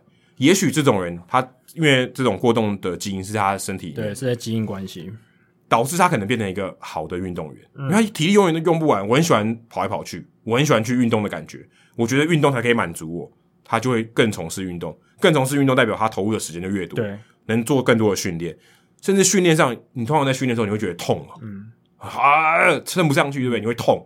有人对痛没有感觉，嗯，他痛的耐受度超大，嗯，他就可以一直训练。当然，这有可能会受伤，对，就你手。手断掉以前，你一定会很痛。其实痛觉不够强的时候，也是一个蛮危险的事情。对，可是痛觉它是一个平衡。对，你如果今天完全不耐痛，那你也很难。也不行。对。但是如果你今天就像你打美式足球，你搞不好耐痛的程度比人家高，你搞不好就比较有机会成功。对，如果你的耐痛程度是在刚好就在那个受伤前的边缘的话，那是可能是最好的。对，如果你训练的时候你都不怕痛，你都不会觉得呃很很酸，因为你每次都可以逼到极限，代表你每一次都可以增长你的肌肉或者是更好的这个这个能能力值，但是你又。不至于到受伤，或者说你讲极端一点，说你耐受能力、耐受痛觉能力很低，你根本没办法训练，啊、动不动就痛了，你根本不适合打，嗯、对不对？对你说啊，今天你当四分卫，你被撞一下就啊痛到不行，对不对？那你没办法打，嗯、你就是传球再准也没有用。对，这些东西都是会遗传的，所以其实你看这些东西在运动在比赛中，它其实扮演很重要的角色，其实都跟你的基因有关。例如说耐力，耐力也有关系。所以你会想到，就像我们刚才一开始提到的 Glasnow，嗯，诶，只有他会受伤吗？只有他会因为调整这个方式受伤？搞不好有些人不会，嗯，搞不好有些人他我肌肉是特别强壮，我韧带就是比较稳定。搞不好你的 UCL 就是比较脆弱，就 Nolan Ryan 啊，对啊，Nolan Ryan 就是不太会受伤的那种型。对，Nolan Ryan 搞不好他的 UCL 或他的特别异常，对，特别异常，这是基因里面可能会决定的事情。嗯、所以大家说玻璃人体质，这不是开玩笑的，某种程度上是正确的，这是真的。对，对你就算一样的训练，吃一样的东西，他基因不同，他就是比较容易受伤。对，当然还是有一些变数在里面，有可能他训练错了，或者是、嗯、还是有一些其他的条件啊，只是。这个东西比较容易受伤，这件事情它是有一些科学可以去背书，有些基因的，甚至你可以找到那些基因在哪里。对，像 David Price，我记得他不是有韧带就是特别强，就长得跟人家不一样。然后 R.A.D.K 没有齿腹韧带，对啊，还是可以投，他生出来就那样啊，你有什么办法？对，这就是基因嘛。对啊，可是你就觉得很神奇，这些东西其实它已经是命中注定了，因为这不能改嘛。你有谁可以告诉我你可以改基因的？麻烦 麻烦你去领那个诺贝尔生物学，你会变世界富豪啦，你可能会造成很大的争议，但是。就是这样子，所以其实有很多东西是基因决定的，甚至很多说，呃，这个人怎么那么容易受伤？这个人怎么这么强？对，他手指为什么这么长？嗯，这些都跟基因有关。但现在不是已经可以用一些动物的基因，然后来改变一些生物的东西吗？对，对基因超多。他就说，他里面有个比喻，我一直都觉得印象很深刻，很好，很生动。他就说，基因就像一本全英百科全书。嗯，我跟你的基因差距可能是好几篇章。嗯，他说，你只要改动一个字。就是完全不一样的情况，对啊，就是太多的变数在里面，太太多的序列在里面，太多的序列在里面，你可能只差一点千万分之一就可以非常大的差距。但但我觉得有一天搞不好基因工程真的会发生在运动员身上，诶哦，对啊，因为现在其实不是已经可以培养出一些特定能力的生物嘛，就是用一些其他生物的基因，然后加在什么其他的。的细胞上面什么的，然后就可以养出一个有，比如说会变色，会或肌肉特别多，对，或者是水果不是也有特别的什么？哦，但水果比较没有道德的问题。对对对，但我意思就是说，假如撇除道德因素的话，这个是有可能发生的。对，对而且它里面有提到说，这有人的身里面或动物的身里面都有肌肉抑制生长素，嗯、所以有些人他可以无限的长肌肉，因为他不会停。嗯、但正常人会有个肌肉的上限，肌肉生长这这种，如果今天他可以说，我就把这东西抑制掉。我让你无限长肌肉，你可以丢超快，对啊。可是我觉得会有这个抑制的激素，就是因为要人人体要保护自己，因为你肌肉太大块的话，你骨头会断掉，你可能对你就撑不住，对，就撑不住。所以的确它是一个平衡的，对。可是你看，就跟外来物质一样啊，对，它打破一个平衡，我就加一个东西，所以就容易受伤。我抑制肌肉抑制素，对不对？我让这个抑制素变少，对，所以这个也是有可能的。另外里面还有提到一个我觉得很有趣的点，我从来没有看到有人提过。如果你今天都知道。这个百科全书里面哪一个字会影响你的表现？嗯、例如说，我知道我的韧带够不够强，我看某一个基因序列我就知道；或者你是不是肌耐力特别强，我看某一段我就知道，因为解码嘛。如果我今天我都知道了，我在挑球员的时候，我会知道他是不是玻璃人。嗯，我不仅看 track record，有可能 track record 也不准，我看他的基因基因序列，对，我知道这个人耐投，我知道这个人有潜力，对，我能不能拿到他的基因报告？嗯，你觉得我能不能？去，我今天是球探，这就是道德问题啊！这就是我们能不能，我能不能，你你能不能提供给我你的基因报告？这就其实也不用讲到那么深，就是我们之前不是聊说，现在大联盟球员能不能取用一些球员他的生物力学的报告，这都是一个很有争议的问题。生物力学报告是最基础的，你刚刚讲的是非常更深入到基因的程度，对，但是概念是类似的，它可以预测更多东西，绝对可以啊！你如果掌握了每一个。球员他从小孩的时候，他那个基因发展的状况，他的序列是什么？那你，你说哦，我就预测这个球员，对啊，他一定肩膀会爆掉，对啊，就是他受伤的几率就是比人家高三十 percent，那这个那我就不要签他，就不要签他嘛，对啊，就是。可是我我能不能我能，或是我今天我要求球员提供这个东西，就是、就像健检报告一样，对啊。如果我健检报告说我给我希望有基因的内容，这就是牵涉道德的问题，道德伦理的问题。那目前看起来。学界应该是对这个很反感吧，就是很很多人应该是对这个很反感。哎、欸，它这里面是有争议的，很刺探很大的隐私，而且会影响怎么讲？会影响层面非常大，整个运动产业都会整个改革，对啊。如果是也许是因为这样，你搞不好可以更有效率的发展运动员。你说我就去判定你，你今天特别能跑，对不对？嗯。我特别能跑的基因这段在这里，你没有，我就不要浪费时间在你身上了。对，但因为我知道你的极限在哪，是我知道，哎，这个人就是异于常人，我宁可培养他。对，但这个东西如果知道越多，发展到最后就会变成，有一天有一个人他想要养出一个世界最强的运动员，他从一开始他就去找这些基因序列的人，然后配配种，配出一个。怪物就是一个体能怪物，就是最好的什么肺活量、最好的肌耐力、最好的什么，全部配在这个人身上，然后 X Man 就对，就变成了一个基因怪物这样子。我觉得如果没有好好控管这个东西，知道太多，或者是有心人士拿去操弄的话，哎、欸，可是你会变这样。你看，像日本，对不对？很多这种混血的，嗯、的确也慢慢 在基因上占一些优势，但它还是很随机的配种嘛。对，是这很随机的。如果今天是像你刚才讲，对，那那种就很可怕。有有意识的去挑选，但是是做得到的，就跟外来物质某种程度上是很类似。是啊，是啊，你技术上是很合理，就是用外力去介入嘛，去调整。但是很可怕，对，是，所以我觉得还是要有监管单位去控制。也是很难，因为我觉得这个技术会很快超越法规。但还是要，就是不管是任何的科技发展，都还是要有一个监管单位去控制，不然就是会会爆炸。但如果你是队医，你是球队的队医，你会不会希望拿到他？诶，如果今天 Tatis Junior 他肩膀是很容易受伤，对不对？不会啊。如果我是队医，我觉得不希望这个发生，因为我就没工作了。如果大家都不太会受伤的话，哦、那我的工作就变少了。所以那牙医不能鼓励大家刷牙，牙医鼓励大家刷牙，其实就是一个愚蠢的动作。但牙医现在有那个医美嘛，所以他们他们还是可以靠医美。对、啊，可是我大家都刷牙，他就没没有人蛀牙，没有人蛀牙就不会有工，就不会有更多的生意。对，啊、对，但我是觉得就是不知道，当然大家还是希望说大家都不要受伤，可是。呃，那个还是不道德的，我觉得，就是控制基因、操控基因，或者是怎么讲啊？我觉得应该说，应该不能说控制，应该挑选哦，去预先知道，然后再做挑选。嗯、我等于说，我看到你，有点像我看你的，这个我觉得还 OK。看你的星座八字，我预测你的，这我觉得还 OK。我先看基因，这我觉得还 OK，但就是就是觉得说，这个如果如果发发展太太过火的话，就会失控。对，那如果你的爸妈说，哎、欸，我想要看 Jackie 的基因，我想要知道他未来可以从事什么样的运动比较有发展，这种是合理的吗？这个好像还可以，但一样就是我觉得，就我看他的基因，以前看生辰八字，觉得你要干嘛？我觉得就是只要基因这个东西序列被开放了，被拿来运运用了，就会有很很可怕的事情发生。对，所以以后搞不好运动赛场上是基因的战争。它是嗯，我觉得它会被禁禁止。没有，我说基因是他挑选基因，我不说他改变基因。我挑选，对，但我的理论就是，我我我的理论就是，当你可以挑选之后，你就会你就会想要改变它，这个是必然会发生的情况。我觉得就创造更好的基因。对啊，你你一定会这样做，因为你你掌握了资料嘛。你知道活生生的例子是谁吗？就姚明哦，姚明就是控制基因，对啊，他爸妈超高，就是要创造一个姚明。转速也是个例子啊，你开始知道转速这个东西之后，你就会想控制转速了。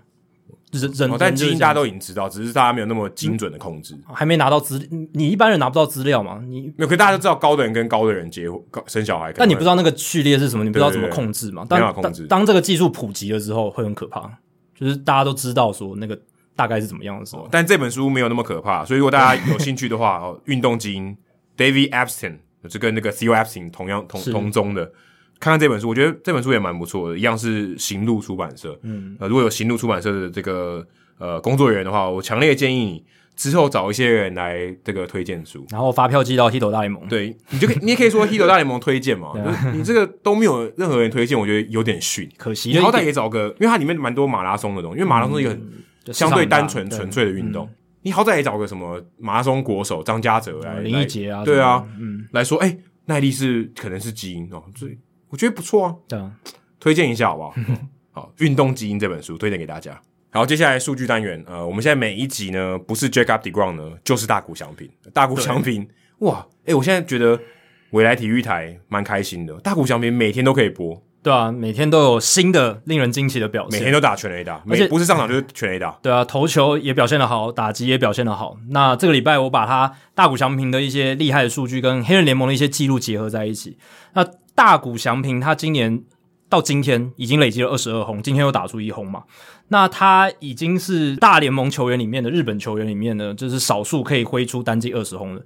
我看到这个数据才发现，说原来在大联盟打球的日本球员单季超过二十轰的只有两个人，一个就是松井秀喜，另一个就是大谷翔平，没有其他人了。其他野手从来都没有达过达到过单季二十轰，即便二十轰不能算是一个很高的门槛，对啊，其实不算太高，尤其是这几年，这铃木一朗都没有二十轰，尤其是这二十年，其实大联盟的全垒打蛮泛滥的，那但都没有。然后唯一一个单季三十轰的日籍的大联盟打者是也是松井秀喜，他在二零零四年的时候三十一轰，所以这个是日本球员在大联盟的记录。那大谷我觉得今年很有机会可以打破这个记录，搞不好他应该可以打成四十轰了。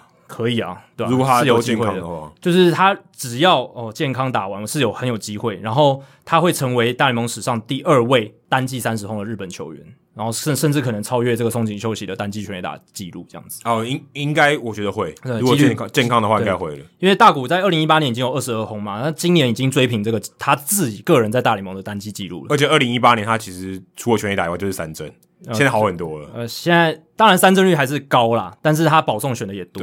然后全垒打的频率又增加了，而且他今天 OPS 我记得有一度突破了一点零零零，就突破一千啦，就是非常可怕。就是他投球投得好之外，他打击已经升级到这个地步。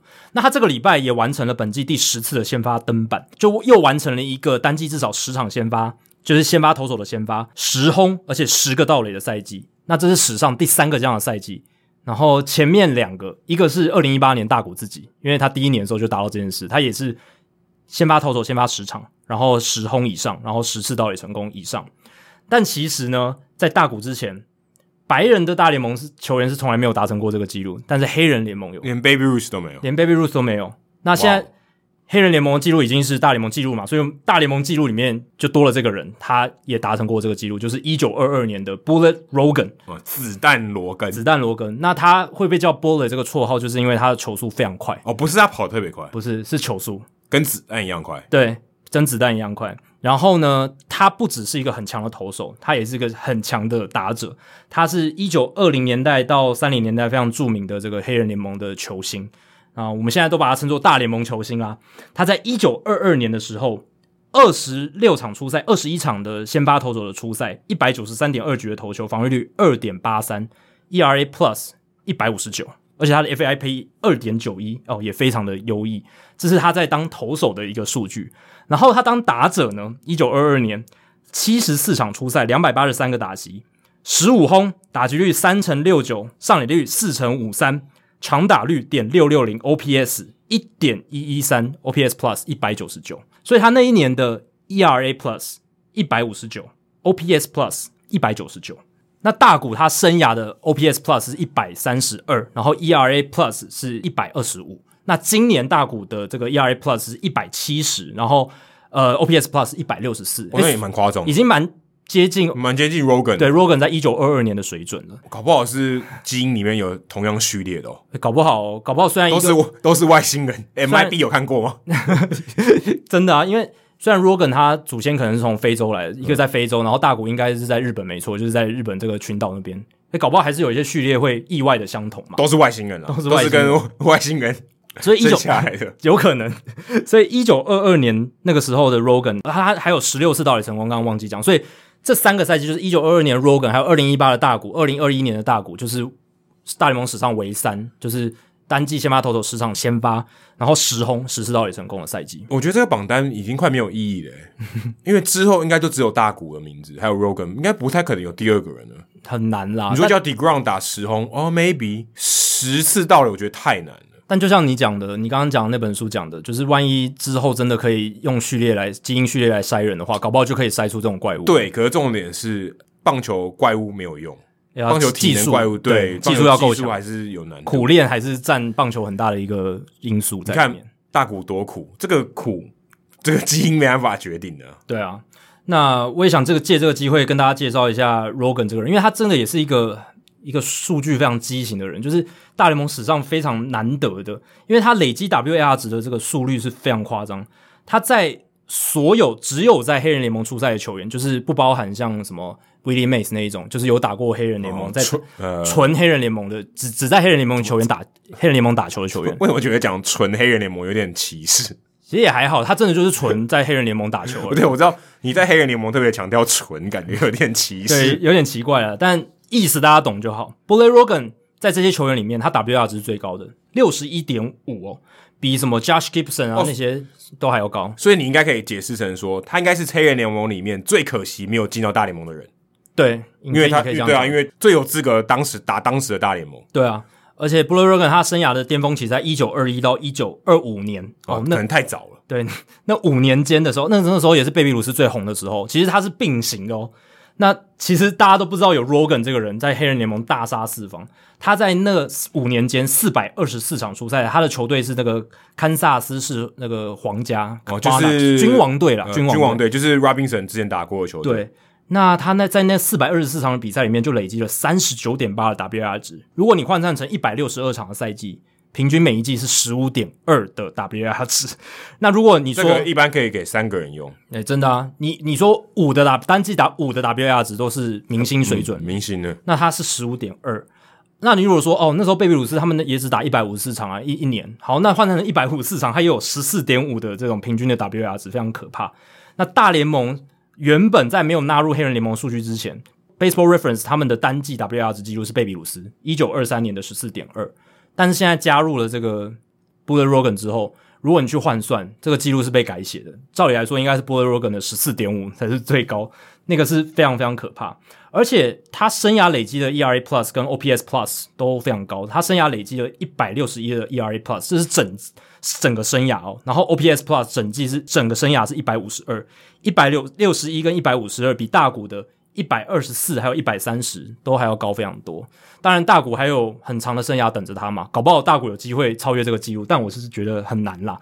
但你就可以知道说，Buller Rogan 他在同期比同才在投球方面强了百分之六十，OPS 在攻击上面强了百分之五十以上，就是独树一格，独树一格，就是他自己在自己的一个 level，而且投打都是这样子的一个水准，在二刀流的祖先。呃，对啊，极致的祖先，对啊，呃，贝比鲁斯算哪根葱？因为大家之前都只讲贝比鲁斯嘛，都是讲贝比鲁斯，但现在我们知道说，其实还有 Buller Rogan，Buller Rogan 超强，甚至你说从平均的角度来看，比贝比鲁斯更强。如果你去看大联盟史上，就是至少累积五百个打席跟两百局投球的选手当中，OPS Plus 跟 ERA Plus 都在一百二十以上的，也就是说，他投打两端都至少比联盟平均好百分之二十以上，又累积五百个打席，而且两百局投球这种选手。大联盟史上就是只有六个人：Charlie Ferguson、贝比鲁斯，然后 Bob Caruthers、Buller Rogan、Leon Day，还有 Martin Dihigo。大谷就不在这里面，因为大谷还没有两百局的投球，嗯、所以他被筛掉。那这六个人里面呢，其实只有，嗯，应该只有贝比鲁斯，还有 Buller Rogan、Leon Day，还有 Martin Dihigo，他们是在二十世纪的球员，因为。Ferguson 跟 Carothers 他们是十九世纪的球员，那就就不用理他们，打基本上已经不是打棒球，对，另外一种球，另外一种运动。那如果是以打现代棒球来看，就只有这四个人，而这四个人里面有三个是黑人联盟的球员：Buller Rogan、Leon Day、Martin Dihigo，这三个都是非常有名的二刀流球员。所以我们之前常常讲说啊，黑人基因真好啊，可是这样讲有点太刻板印象。但我们配合一下刚才《运动基因》这本书，但真的，你不得不说。我觉得真的有一点关联。你看他们真的是运动天赋太好了。嗯，没有。可是如果你看现在的黑人比例，你就觉得、嗯、不太对吧？但我们之前有聊过，其实大联盟的生涯全垒打榜，黑人的球员是占很多的。哦、是，可是我现在如果以现在这个 snapshot 这个时间点，黑人球员感觉在大联盟讨不到太多便宜。但这个是 我觉得社会因素也占一点，因为打棒球的黑人本来就少，这也是一个因素。所以哇，Buller Rogan 是真的很厉害。如果你再去看生涯累积至少五十胜、五十轰的投手。大联盟史上就三个人，一个叫 Cy Seamer，然后另一个叫贝比鲁斯，再来就是 Buller Rogan。那 Cy Seamer 当然是白人球员，嗯啊、哦，所以这不太一样。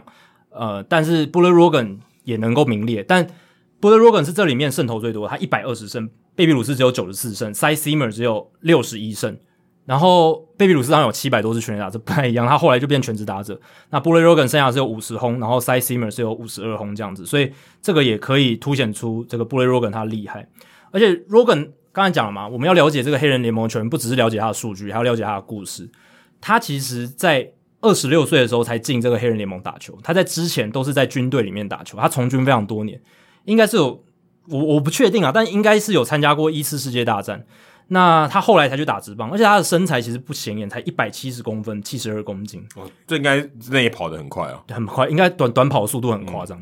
嗯、然后呢，他的投球方式跟那个年代的投手不太一样。那个年代的投手很多那个 pitch from wind up，就是他手会转好几圈，然后就是很多动作。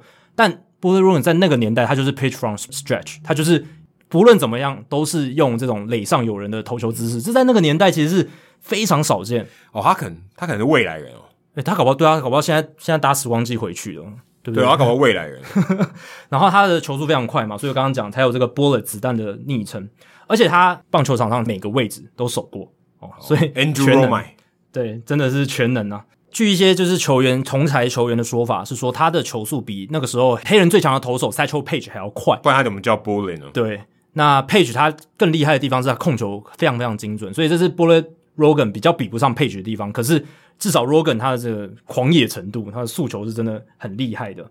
那他生涯一千五百局投球，一百二十胜五十二败，防御率二点六五。然后打击方面，六百八十一场出赛，两千三百七十六个打击，打击三围三乘三八，四乘一三的上垒率，点五二一的长打率，OPS 点九三四，这个是生涯的数据哦。可惜没有把他在从军的时候那个时候也算进来哦，因为那个也不算正式的联盟比赛。对啊，不然他更不然他其实六百八十一场。